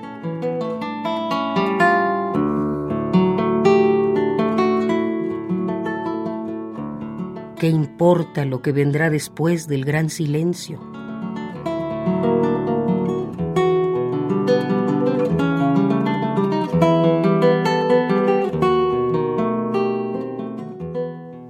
Claro que tengo miedo.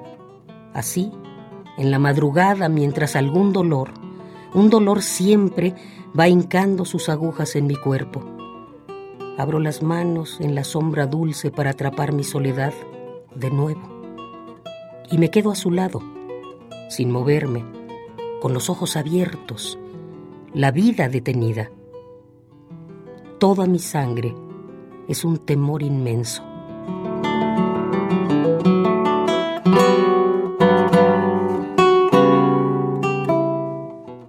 Alguna vez, de pronto, Julia Prilutsky.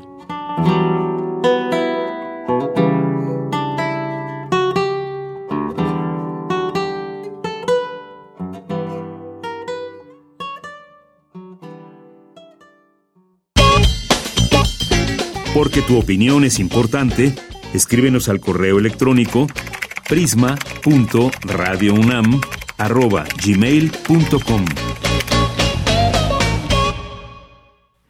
Bien, y continuamos ahora. Queremos conversar con la doctora, la doctora Tania Rocha, que es profesora e investigadora de la Facultad de Psicología y conductora del programa Conciencia, Psicología y Sociedad, que, como ustedes saben, seguramente ya conocen este programa. Se transmite los lunes de 6 de la tarde a seis y media por esta frecuencia, el 96.1 de FM. Y queremos conversar con ella para que nos platique más de este programa, quienes aún no lo conocen, de lo que se están perdiendo. Doctora, buenas tardes. Hola, buenas tardes, Deyanira. ¿Cómo estás? Buenas tardes a toda tu audiencia. Muy bien, muchas gracias, doctora. Pues eh, quienes conocemos ya este programa sabemos que pues hablan de distintas temáticas que tienen tenemos la posibilidad como radioescuchas de aprender de mm, eh, de conocer también pues la, la, psicología hasta dónde puede llegar. Hay casos cotidianos, problemas cotidianos que nos llevan sin duda a la psicología. Cuénteme un poco porque además ya van en la octava temporada, si no si no estoy en el Estamos en la sexta. En la sexta, perdón. En la sexta y la, verdad es que estamos muy contentas y contentos, eh, nos ha ido muy bien y como dices, eh, pues realmente la psicología la necesitamos todas las personas, constantemente eh, nos interesa saber de temas y el programa justamente desde su origen eh, tuvo un par de intenciones que creo que es lo que ha ayudado a que sea de interés de las personas. Uno es desmitificar, ¿no? lo que puede ser o no la psicología, porque de pronto también tenemos ideas ahí extrañas y el hecho de poder fortalecer justamente eh, pues el conocimiento de la psicología como una ciencia no es que hagamos procesos de adivinación ni mucho menos. Entonces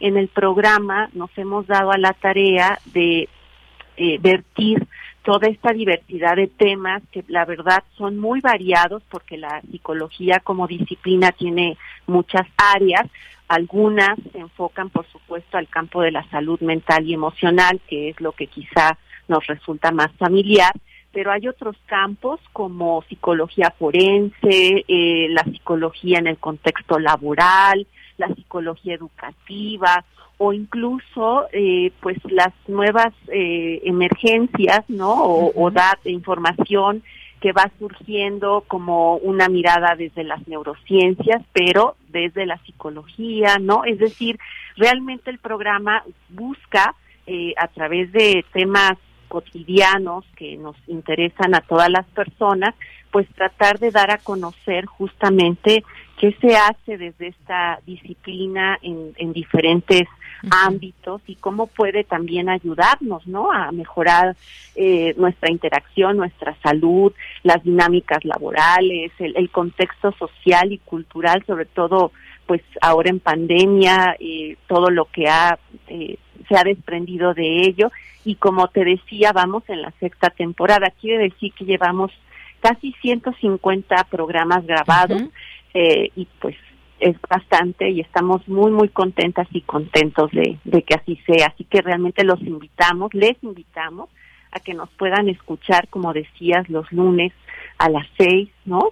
Eh, y que si tienen interés en algún tema en particular, pues se acerquen justamente a la página de Radio UNAM, en donde van a encontrar incluso ya grabados los programas anteriores con temas muy, muy interesantes y novedosos.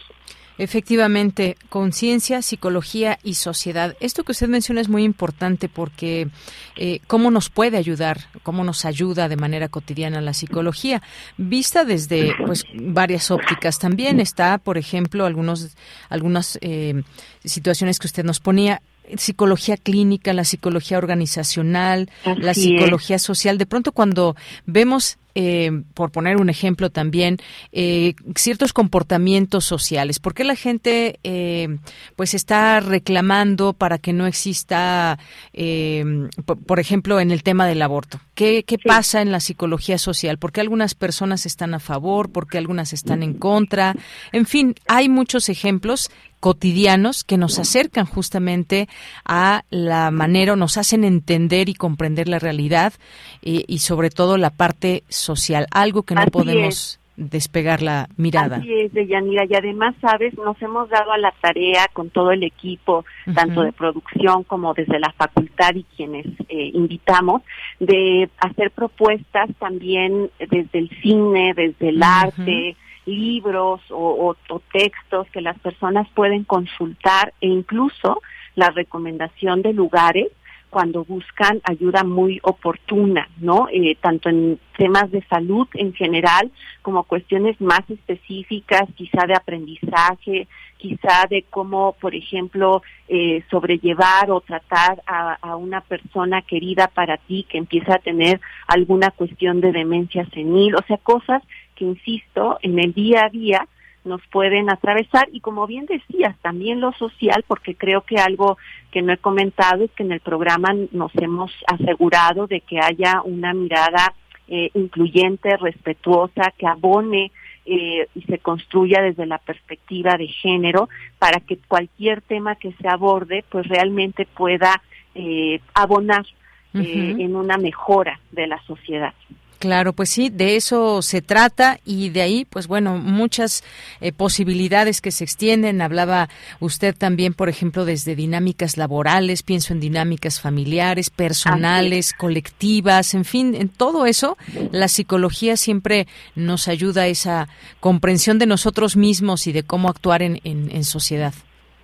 Sí, yo creo que vale la pena que quienes nos están en este momento sintonizando, pues eh, se den una vueltecita, ¿no? En todos los podcasts que, que quedan grabados del, del programa, eh, van a ver que hay una diversidad muy grande de, de temas y que eh, será difícil que alguno no les aporte algo. Todos los temas son eh, actuales, eh, dan una serie de recomendaciones, de sugerencias, de orientación y eh, también eh, se queda abierto el espacio para que cuando nos sintonicen a través de eh, insisto, la misma página o tenemos por ahí algunos links que estamos creando, pues nos puedan eh, compartir qué quieren escuchar, sobre qué necesitan saber.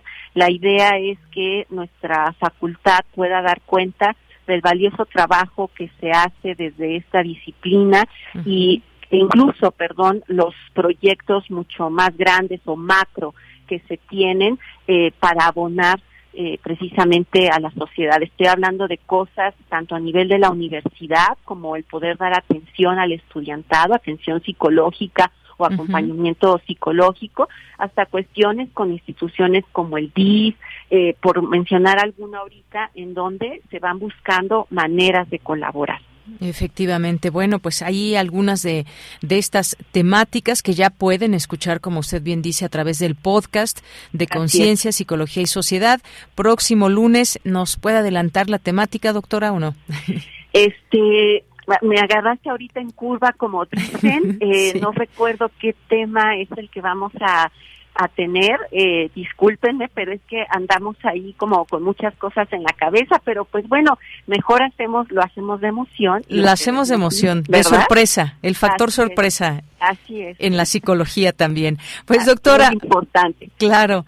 Doctora, si le parece bien, pues bueno, ya otro día comentaremos eh, algunos temas de los programas o incluso también hablar de, de psicología eh, en este espacio, por supuesto, escuchándola. Con todo gusto, cuando quieran. Eh, la verdad es que pues nos encanta estar ahí y que el programa, vuelvo a repetir, pueda también ser de utilidad. De veras vale la pena que se acerquen. Eh, cuando iniciamos no teníamos idea de cómo nos iba a ir, así que ahí nos vemos. Tenemos una cita el próximo lunes a las seis de la tarde. Claro que sí, nos escuchamos en esa cita, doctora. Por lo pronto, muchas gracias por estar aquí en Prisma RU.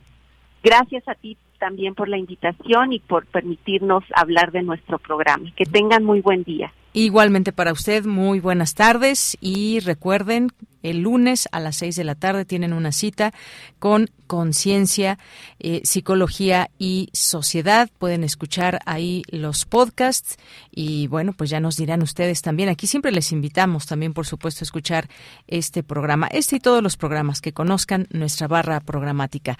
Continuamos. Prisma RU. Relatamos al mundo.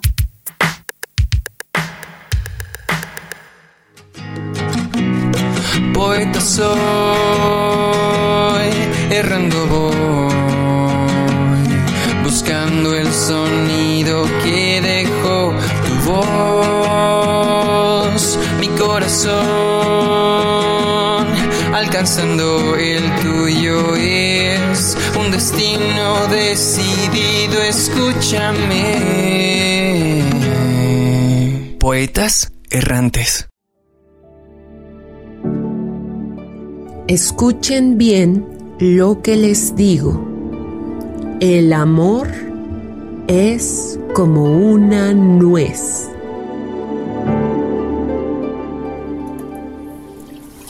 Ma, siempre dices lo mismo. Un día me van a entender, Lulu. Sí, sí, pero lo que yo no entiendo es cómo se baila. Anden, enséñenme. ¿Para qué, Juanito? Hoy invité a bailar a una muchacha. Ay, pobrecita. Betty, enséñale a tu hermano. Ay, no. Al rato. Estoy comiendo. ¿Tú, Norma? Tengo tarea, ma. Que me enseñe Lulú. Es la más grande.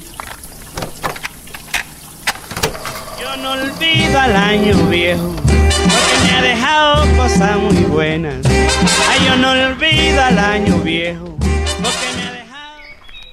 Nuestra niñez tuvo momentos felices y también tristes. Durante años no vi sonreír a mi mamá. Le faltaban varios dientes y cubría su boca por vergüenza.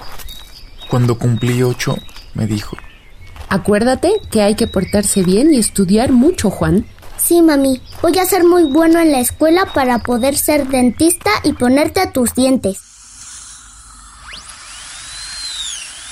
El momento más feliz de mi vida fue en el tercer año de la carrera. Mm, placa parcial abajo, una total arriba y algunas coronas para la reina. No lo puedo creer. Lo hiciste, mijo. cumpliste tu promesa. Desde entonces reía. La realidad de las mamás de antes era dura, pero para mí ella era libre, era agua. Vamos a hacer unas carreritas. Eras veloz, como el torrente claro del río, mi fortaleza, mi marea. Te la debo a ti como guía, como mujer, como mamá. Norma. ¿Qué pasa, mamita? Me siento feliz, hija. Lo que yo recuerdo es un cumpleaños con mi mamá. Estas son las mañanas. ¡Felicidades, Betty! ¿Te pusiste el vestido que te hice? Mira, mami. Ah, te quedó a la medida, hija. Si le va bien en las bicicletas a papá hoy, en la noche pasamos por un pastelito. No siempre había dinero suficiente para comprar uno, pero ese día sí alcanzó. Fue un gran cumpleaños.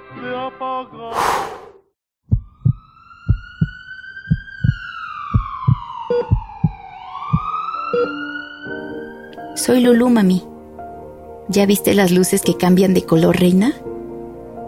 Estabas tan lúcida, tan bonita. Ahí, en ese momento mágico, supe que nos despedíamos para siempre. Volteaste hacia mí con tus ojitos redondos, brillantes y cafés como las nueces, como el amor.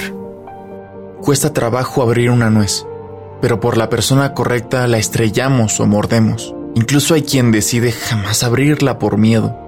Ojalá que tu nuez se abra con una sonrisa. Su sabor es un poco amargo, pero también dulce y delicioso, como el de aquel pastel y todos los momentos contigo. El fruto es aceitoso. Nuestros labios se humectan y el sabor del amor perdura. En nuestra boca como todo lo que me dijiste. Hoy lo entendí.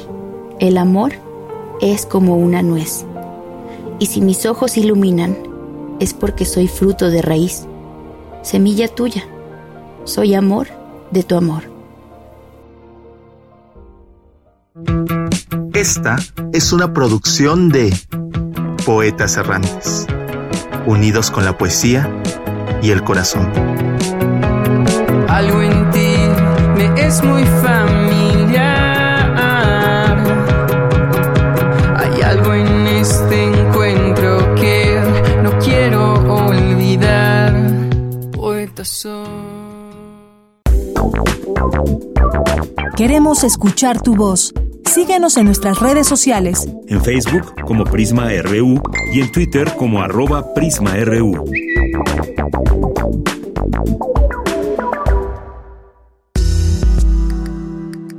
Colaboradores RU. Literatura.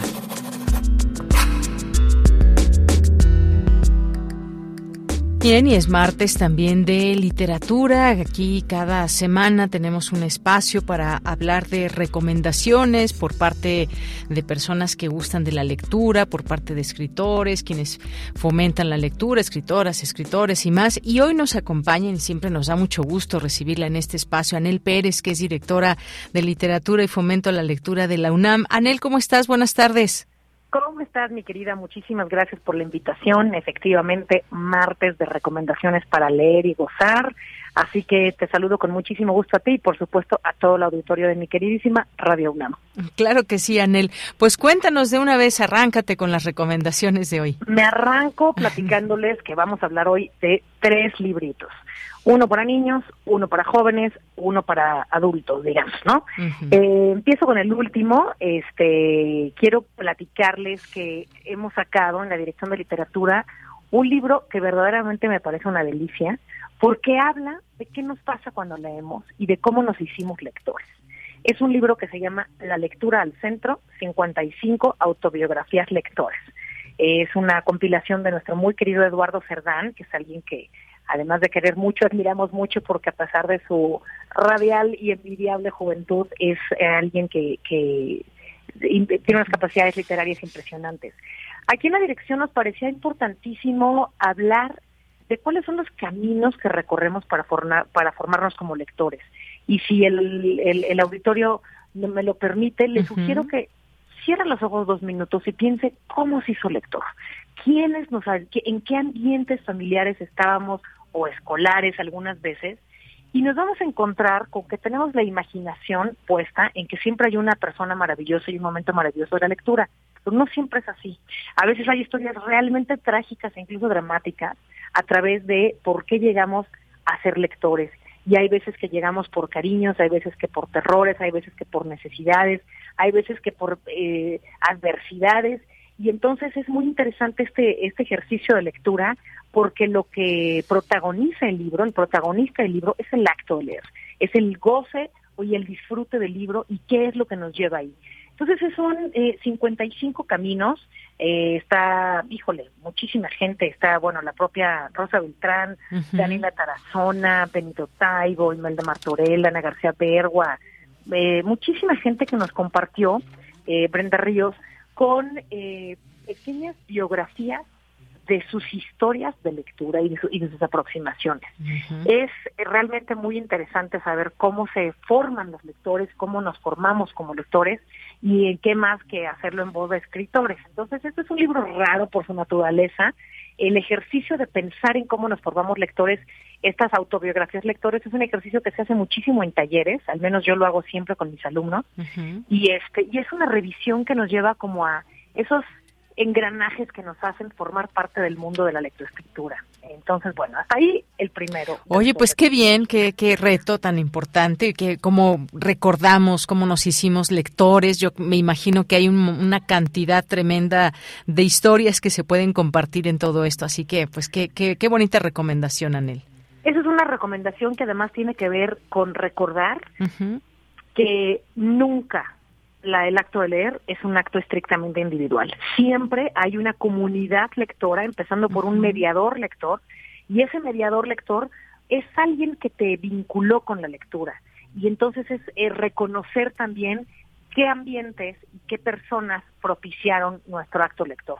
Y es increíble porque está lleno de mundos femeninos, especialmente abuelas, mamás, maestras, pero también mundos masculinos en donde muchos, sobre todo maestros, papás desde luego, hermanos grandes, tíos, formaron parte de esta comunidad lectora que a mí siempre me, me, me, llama la atención y, quiero subrayar siempre que el acto de leer es, es comunitario y hay una colectividad que nos lleva a ser lectores. Entonces, sí, es una lectura interesantísima, es una publicación de la Dirección de Literatura y está a la venta en todas las librerías donde se venden los libros de Libros UNAM. Muy bien, pues muchas gracias. Esa es una. La otra, querida, es un libro que me cuesta trabajo identificar si se los recomiendo para niños o para jóvenes, pero también desde luego los adultos están eh, invitadísimos a leerlo. Estoy hablando de un libro que recientemente publicó la editorial El Naranjo, una de las editoriales mexicanas más interesantes en materia infantil y juvenil, y que nos recuerda que nuestros conceptos de infancia y de juventud son construcciones culturales y que por tanto varían y que ahora hay una invitación a los mundos más complejos, que son las realidades infantiles y juveniles, y que antes ignoraban estos temas en las editoriales infantiles o juveniles. Hablo de la muerte, del abuso sexual, del alcoholismo, de la prostitución, de temas que están ahí siempre eh, en las realidades de las infancias, pero que antes el mundo editorial ignoraba. Y ahora, muy lejano de eso, hay editoriales responsables, diría yo, como el Naranjo, que se atreven y toman el riesgo de hacer estas publicaciones. Acaban de sacar un libro interesantísimo con una con un título raro, se llama Tengo 14 años y no es una buena noticia. Es un libro de una autora eh, francesa que se llama Jovitek y eh, la traducción es de, de eh, nuestra querida Cici Rodríguez, que además es la traductora con nosotros en periódico de poesía. Es un texto muy difícil porque habla de el matrimonio forzado, una realidad que no necesariamente es mexicana, pero que ocurre lamentablemente en México, a pesar de que en 2019 se aprobó una ley federal en contra del matrimonio forzado en México. Y eh, bueno, esta realidad que sigue pasando habla de cómo menores de 18 años, en este caso una chica de 14 años, es obligada a olvidar sus sueños, a interrumpir su adolescencia, a interrumpir sus, sus, sus ideas del futuro para someterse y estar casada con un prácticamente un amigo de su papá, ¿no? Entonces, eh, tiene muchas particularidades este libro y quiero explicar por qué lo recomiendo. La primera es porque el texto solo es una cosa, pero el libro y la complejidad editorial del libro es otro. Tiene unas ilustraciones que realmente vale la pena reparar en ellas. Es Jimena Estivalis, una ilustradora que ha colaborado muchísimo con nosotros, tanto en libros UNAM como en literatura UNAM, y tiene unas capacidades gráficas de narración impresionantes y que acompañan el texto de una manera que el libro se hace más adecuado para la lectura entre jóvenes y niños. Por otra parte, este, para recordar que los problemas sociales deben de formar parte de la lectura que se le da a la juventud y a la infancia, de Yanira, y que eh, estas realidades forman parte de nuestra realidad, ¿no? Entonces, no nada más no hay que ignorarlas, sino que hay que incluirlas entre nuestras lecturas. No la lectura infantil y juvenil tiene que estar dedicada a puras cosas bonitas y los ositos y los conejitos, sino que realmente nos hagamos responsables de que la lectura la hacemos propia y nos construye como como ciudadanos con una postura crítica de aquello que no nos gustaría que nos pasara, ¿no? Entonces, este es el caso de este libro. Es un libro con una calidad literaria número uno impresionante, segundo con la con la calidad gráfica que estoy diciendo de las eh, ilustraciones de Jiménez Sibelis y que como conjunto editorial dan una oferta realmente interesante hay que entrarle estos temas, hay que hablar de que no todos los adolescentes pueden hacer el arquitecto de sus destinos, como lo decimos muchas veces, y que hay realidades que pesan muchísimo en un patriarcado que hoy día sigue aprobando y sigue permitiendo que a las niñas se les case a los 14 años. El libro tiene muchas sorpresas, no les voy a spoilear, pero no todo es negativo en el libro y hay es parte de la realidad que tiene esta propuesta editorial, que los lectores nos obligamos a, tomar una propuesta y a, tener un sentido de la justicia, y eso me parece que es importantísimo en el acto lector y por eso me parece importantísimo recomendar este este libro eh, que es para jóvenes, pero que también podría ser para infancias y sobre todo para familias, ¿no? Claro, pues allí el título. Tengo 14 años y no es una buena noticia. Así es. Muy bien.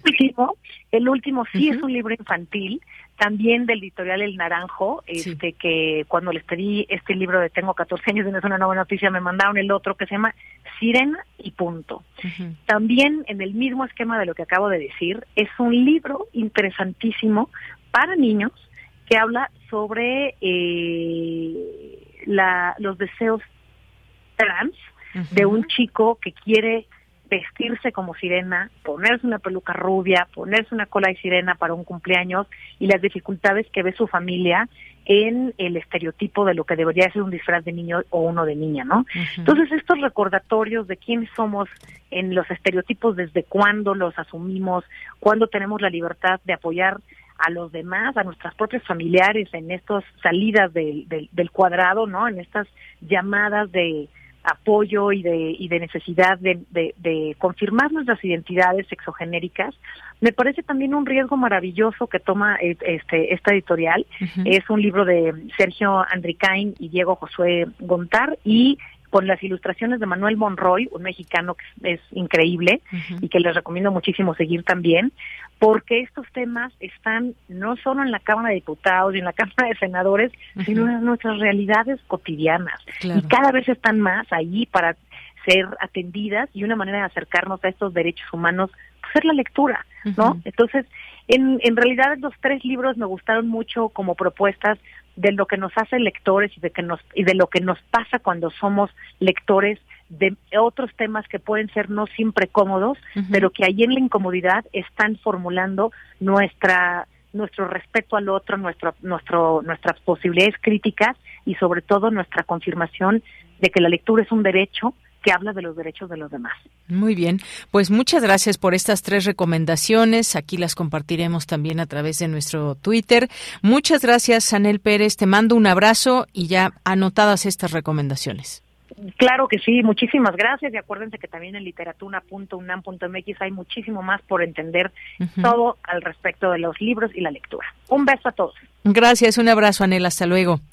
Chao, bye. Anel Pérez, directora de Literatura y Fomento a la Lectura de la UNAM, estas recomendaciones, la posibilidad también de explorar muchas otras posibilidades que nos da eh, Fomento a la Lectura, Literatura UNAM, así que no se pierdan todas estas propuestas que hay en línea. Continuamos. Relatamos al mundo. Relatamos al mundo.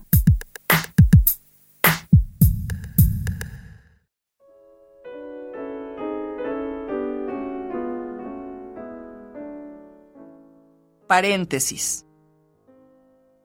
Carmen Villoro.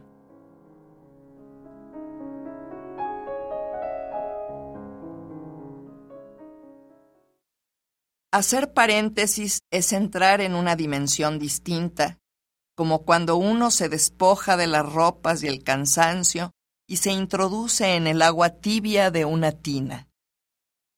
Mi primer acercamiento a la concepción del paréntesis la encuentro en el recreo.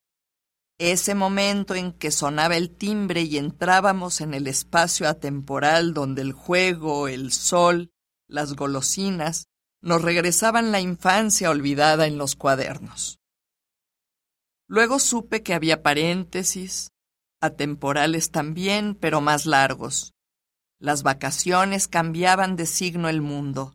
No importaba que permaneciéramos en la misma ciudad. La casa, los padres, los amigos, hasta la misma luz eran distintos. Después entendí que el amor era un paréntesis. Ya podía desplomarse el mundo entero si los labios se tocaban húmedos, si las manos encontraban otras manos dispuestas, si el cuerpo todo se abandonaba al contacto de otro cuerpo. Estas imágenes conllevan la sensación de gozo, me pregunto si hay paréntesis duros o difíciles. ¿Era la tarea un paréntesis? ¿La cita con el dentista? ¿Es hacer un paréntesis recoger la cocina, lavar los trastes, hacer fila en una oficina pública para pagar los impuestos? No.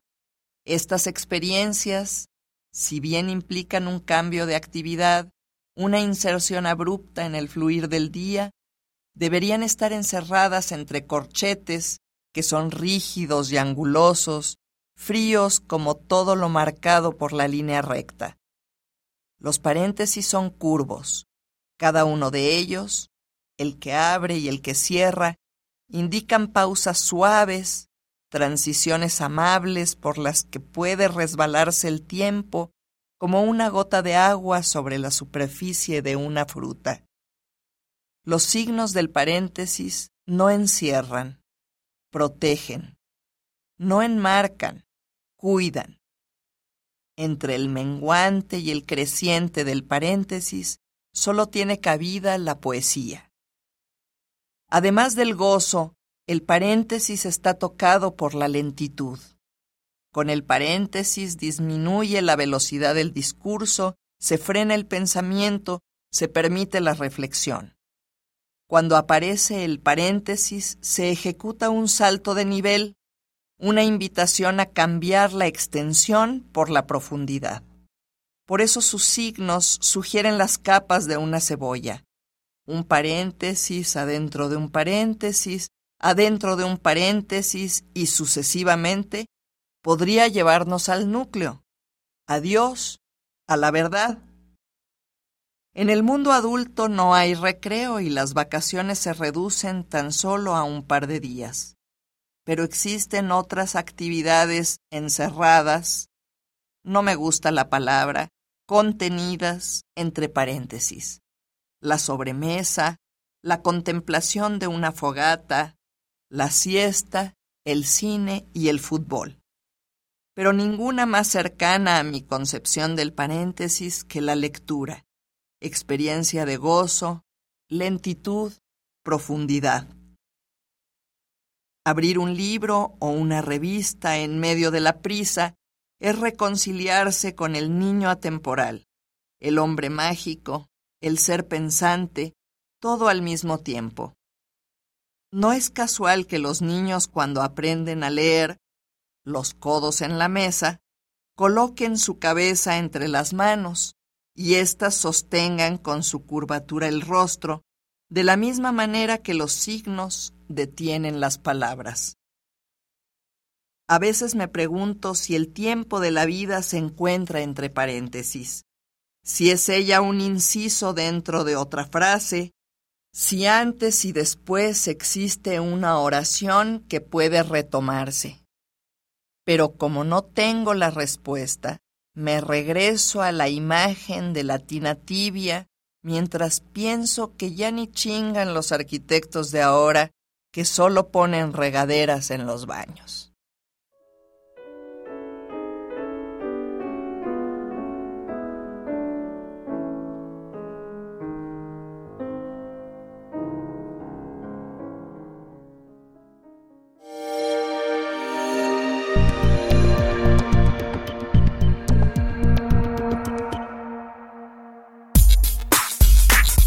Prisma RU.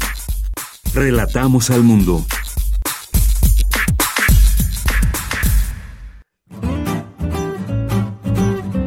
Cultura RU. Bien, pues nos vamos ahora a Cultura. Tamara Quirós, muy buenas tardes, adelante. Deyanira, qué gusto saludarte y saludar al auditorio de Prisma RU que sigue nuestra transmisión a través de Radio UNAM. Para iniciar la semana les tenemos una recomendación literaria. Se trata de Historia de las Cosas Perdidas, escrita por Jorge Alberto Gudiño, colaborador en diversos medios impresos y electrónicos. En 2010 publicó su primera novela, Los trenes nunca van hacia el este. En 2011, con su novela Con amor, tu hija, obtuvo el premio LIP de novela entregado por primera vez en México y de gran tradición en Francia. Además, Jorge Alberto Godiño dedica buena parte de su tiempo a la docencia universitaria y actualmente está presentando Historia de las Cosas Perdidas bajo el sello Alfaguara, una novela que nos muestra que la historia de nuestras vidas no solo es de las cosas que hemos perdido, también es de esas pocas que decidimos conservar. Los invitamos a escuchar esta charla que tuvimos con el autor de Historia de las Cosas Perdidas, Jorge Alberto Godiño. Me da mucho gusto saludarte y darte la bienvenida a nuestro espacio radiofónico. Eh, queremos que nos platiques sobre historia de las cosas perdidas,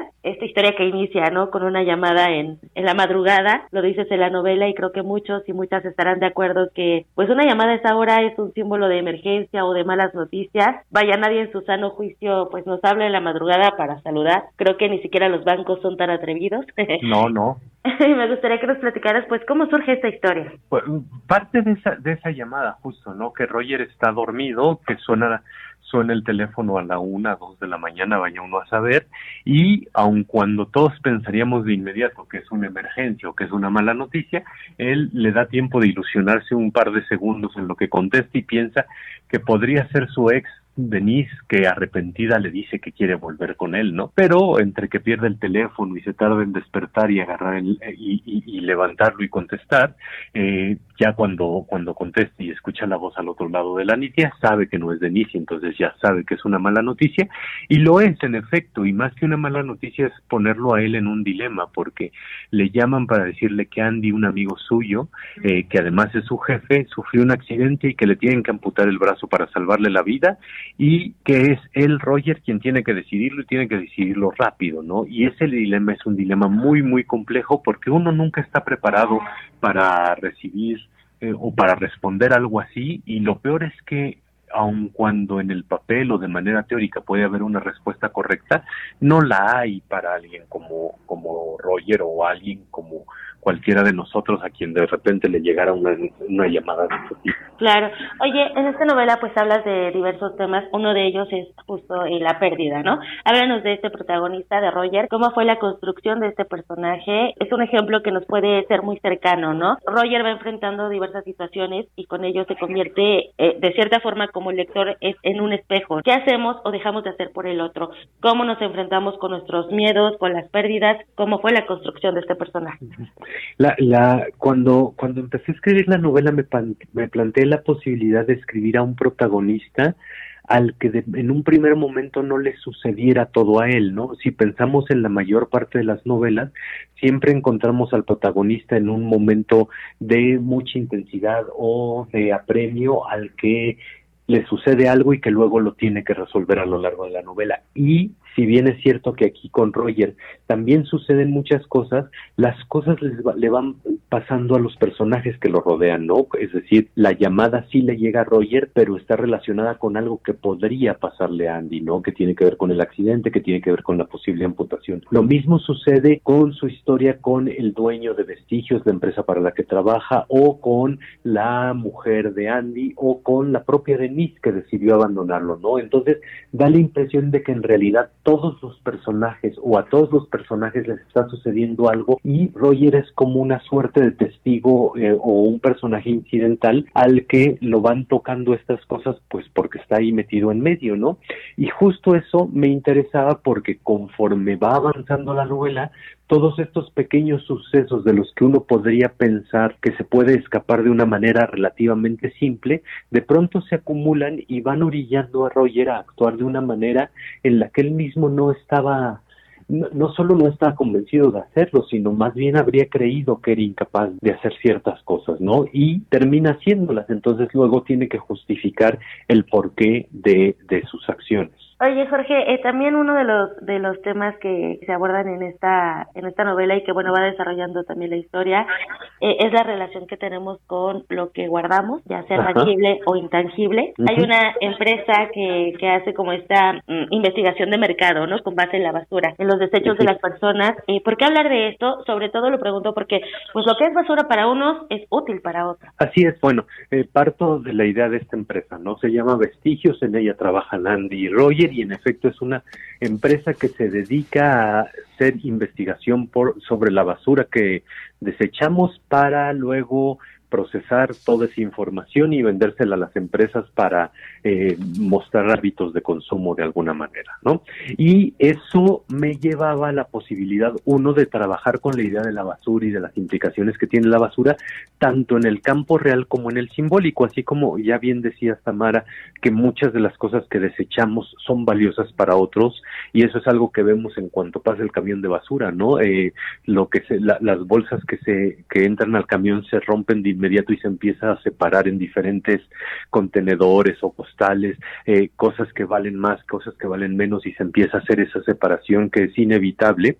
También pasa lo, lo opuesto, ¿no? A veces tiramos cosas que para nosotros tienen un valor y no nos damos cuenta o a veces conservamos cosas que para cualquiera serían basura, pero tenemos una suerte de apego con ello y eso me funcionaba de manera simbólica para llevarlo al siguiente nivel. A fin de cuentas es más o menos sencillo coincidir con la idea de que nosotros nos definimos a partir de las cosas que tenemos y aquí con cosas quiero quiero referirme a algo mucho más amplio que solo lo material, ¿no? Es decir, tenemos lo material, tenemos nuestro trabajo, tenemos nuestras relaciones, tenemos aquello a lo que nos dedicamos y es fácil definirnos a partir de eso, ¿no?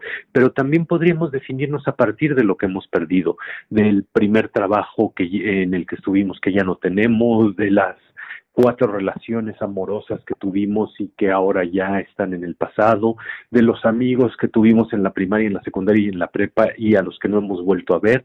Es decir, las cosas, los objetos, las personas, las relaciones perdidas también forman parte de nuestra historia y en consecuencia también nos definen. Sí, por supuesto, nos, nos crean estas experiencias y creo que también pues va muy acorde a los tiempos que corren, ¿no? O sea, sí tomando en cuenta eh, la historia de vida de, de cada uno de, de nosotros, pero creo que también tiene que ver un poco con estos tiempos eh, asiagos que hemos vivido, Jorge, y me gustaría preguntarte, pues, cómo fue la gestación de esta novela. En 2019 publicaste La velocidad de tu sombra, también un año antes, Siete son tus razones, y tus dos muertos, dos años antes, antes de, Siete son tus razones, ¿no? Y ahora, tres años después, estás regresando con una publicación que además es de un corte diferente, ya no, ya no es policíaca. ¿Cómo, sí, así es. las, las tres de la saga policíaca se publicaron con relativa cercanía una a la otra y después estaba yo pensando en que la siguiente se publicaría en 2021. Sabía que quería hacer una pausa de la saga policíaca, aun cuando todavía no termina eh, y ya estoy pensando y trabajando en la cuarta entrega de la saga policíaca, pero quería hacer una pausa porque finalmente tampoco es que me defina solo el policíaco, ¿no? Mis novelas anteriores a la saga policíaca son varias y, nada tienen que ver con, con el excomandante Susunaga. Pensaba publicar en 2021, pero hubo una pandemia, yo mi familia y, todos estuvimos aquí muy confinados porque podíamos y eso y eso es algo que pudimos hacer y, y, y nos representó algunas cosas que estaba bien. Y también vimos que probablemente no era la mejor época para publicar otros libros o para hacer promoción de otros libros, además de que finalmente la industria y el mercado también tienen algunas exigencias eh, que a veces no dan cabida a todos los autores todos los años. Entonces, justo por esa razón decidimos esperar hasta 2022 para que las cosas pues idealmente se hubieran tranquilizado un poco más, que las que hubieran mejorado y, pues así es, ¿no? Aunque seguimos metidos en la quinta ola y seguimos teniendo que tener muchísimas precauciones, eh, gracias a la vacunación y gracias a lo que hemos aprendido, pues ya podemos hacer más, más de lo que hacíamos antes, ¿no? Y ya se han reactivado muchas de las cosas que estuvieron casi suspendidas durante dos años. Jorge Alberto Gudiño, pues nada, te agradezco mucho que hayas tomado la llamada, sobre todo el tiempo para platicarnos de historia de las cosas perdidas, publicada bajo el sello Alfaguara. Y pues nada, mucho éxito con este trabajo y bueno, con todo lo que venga, por supuesto. Te lo agradezco mucho a ti, Tamara, que estés muy bien. También tú, hasta luego. Hasta luego. Jorge Alberto Gudiño es autor de la novela Historia de las Cosas Perdidas, editada por Alfaguara. Con esto llegamos al final de esta sección. De Yanira, regreso contigo. Que tengan excelente tarde. Muchas gracias, Tamara. Y con esto nos vamos despidiendo también. Muchas gracias por su atención en esta emisión, arrancando juntos la semana. Lo esperamos mañana en punto de la una con más información. Muchas gracias por su atención. Esto fue Prisma RU. Le esperamos mañana en punto de la una de la tarde con más información. Gracias por sus mensajes que estamos leyendo, por supuesto, a través de nuestras redes sociales. Les agradecemos su atención. Le deseamos que tenga muy buen provecho, que la pase muy bien esta tarde a nombre de todo este gran equipo, se despide de ustedes de Yanira Morán. Radio UNAM presentó Prisma RU. Una mirada universitaria sobre los acontecimientos actuales. Prisma RU. Relatamos al mundo.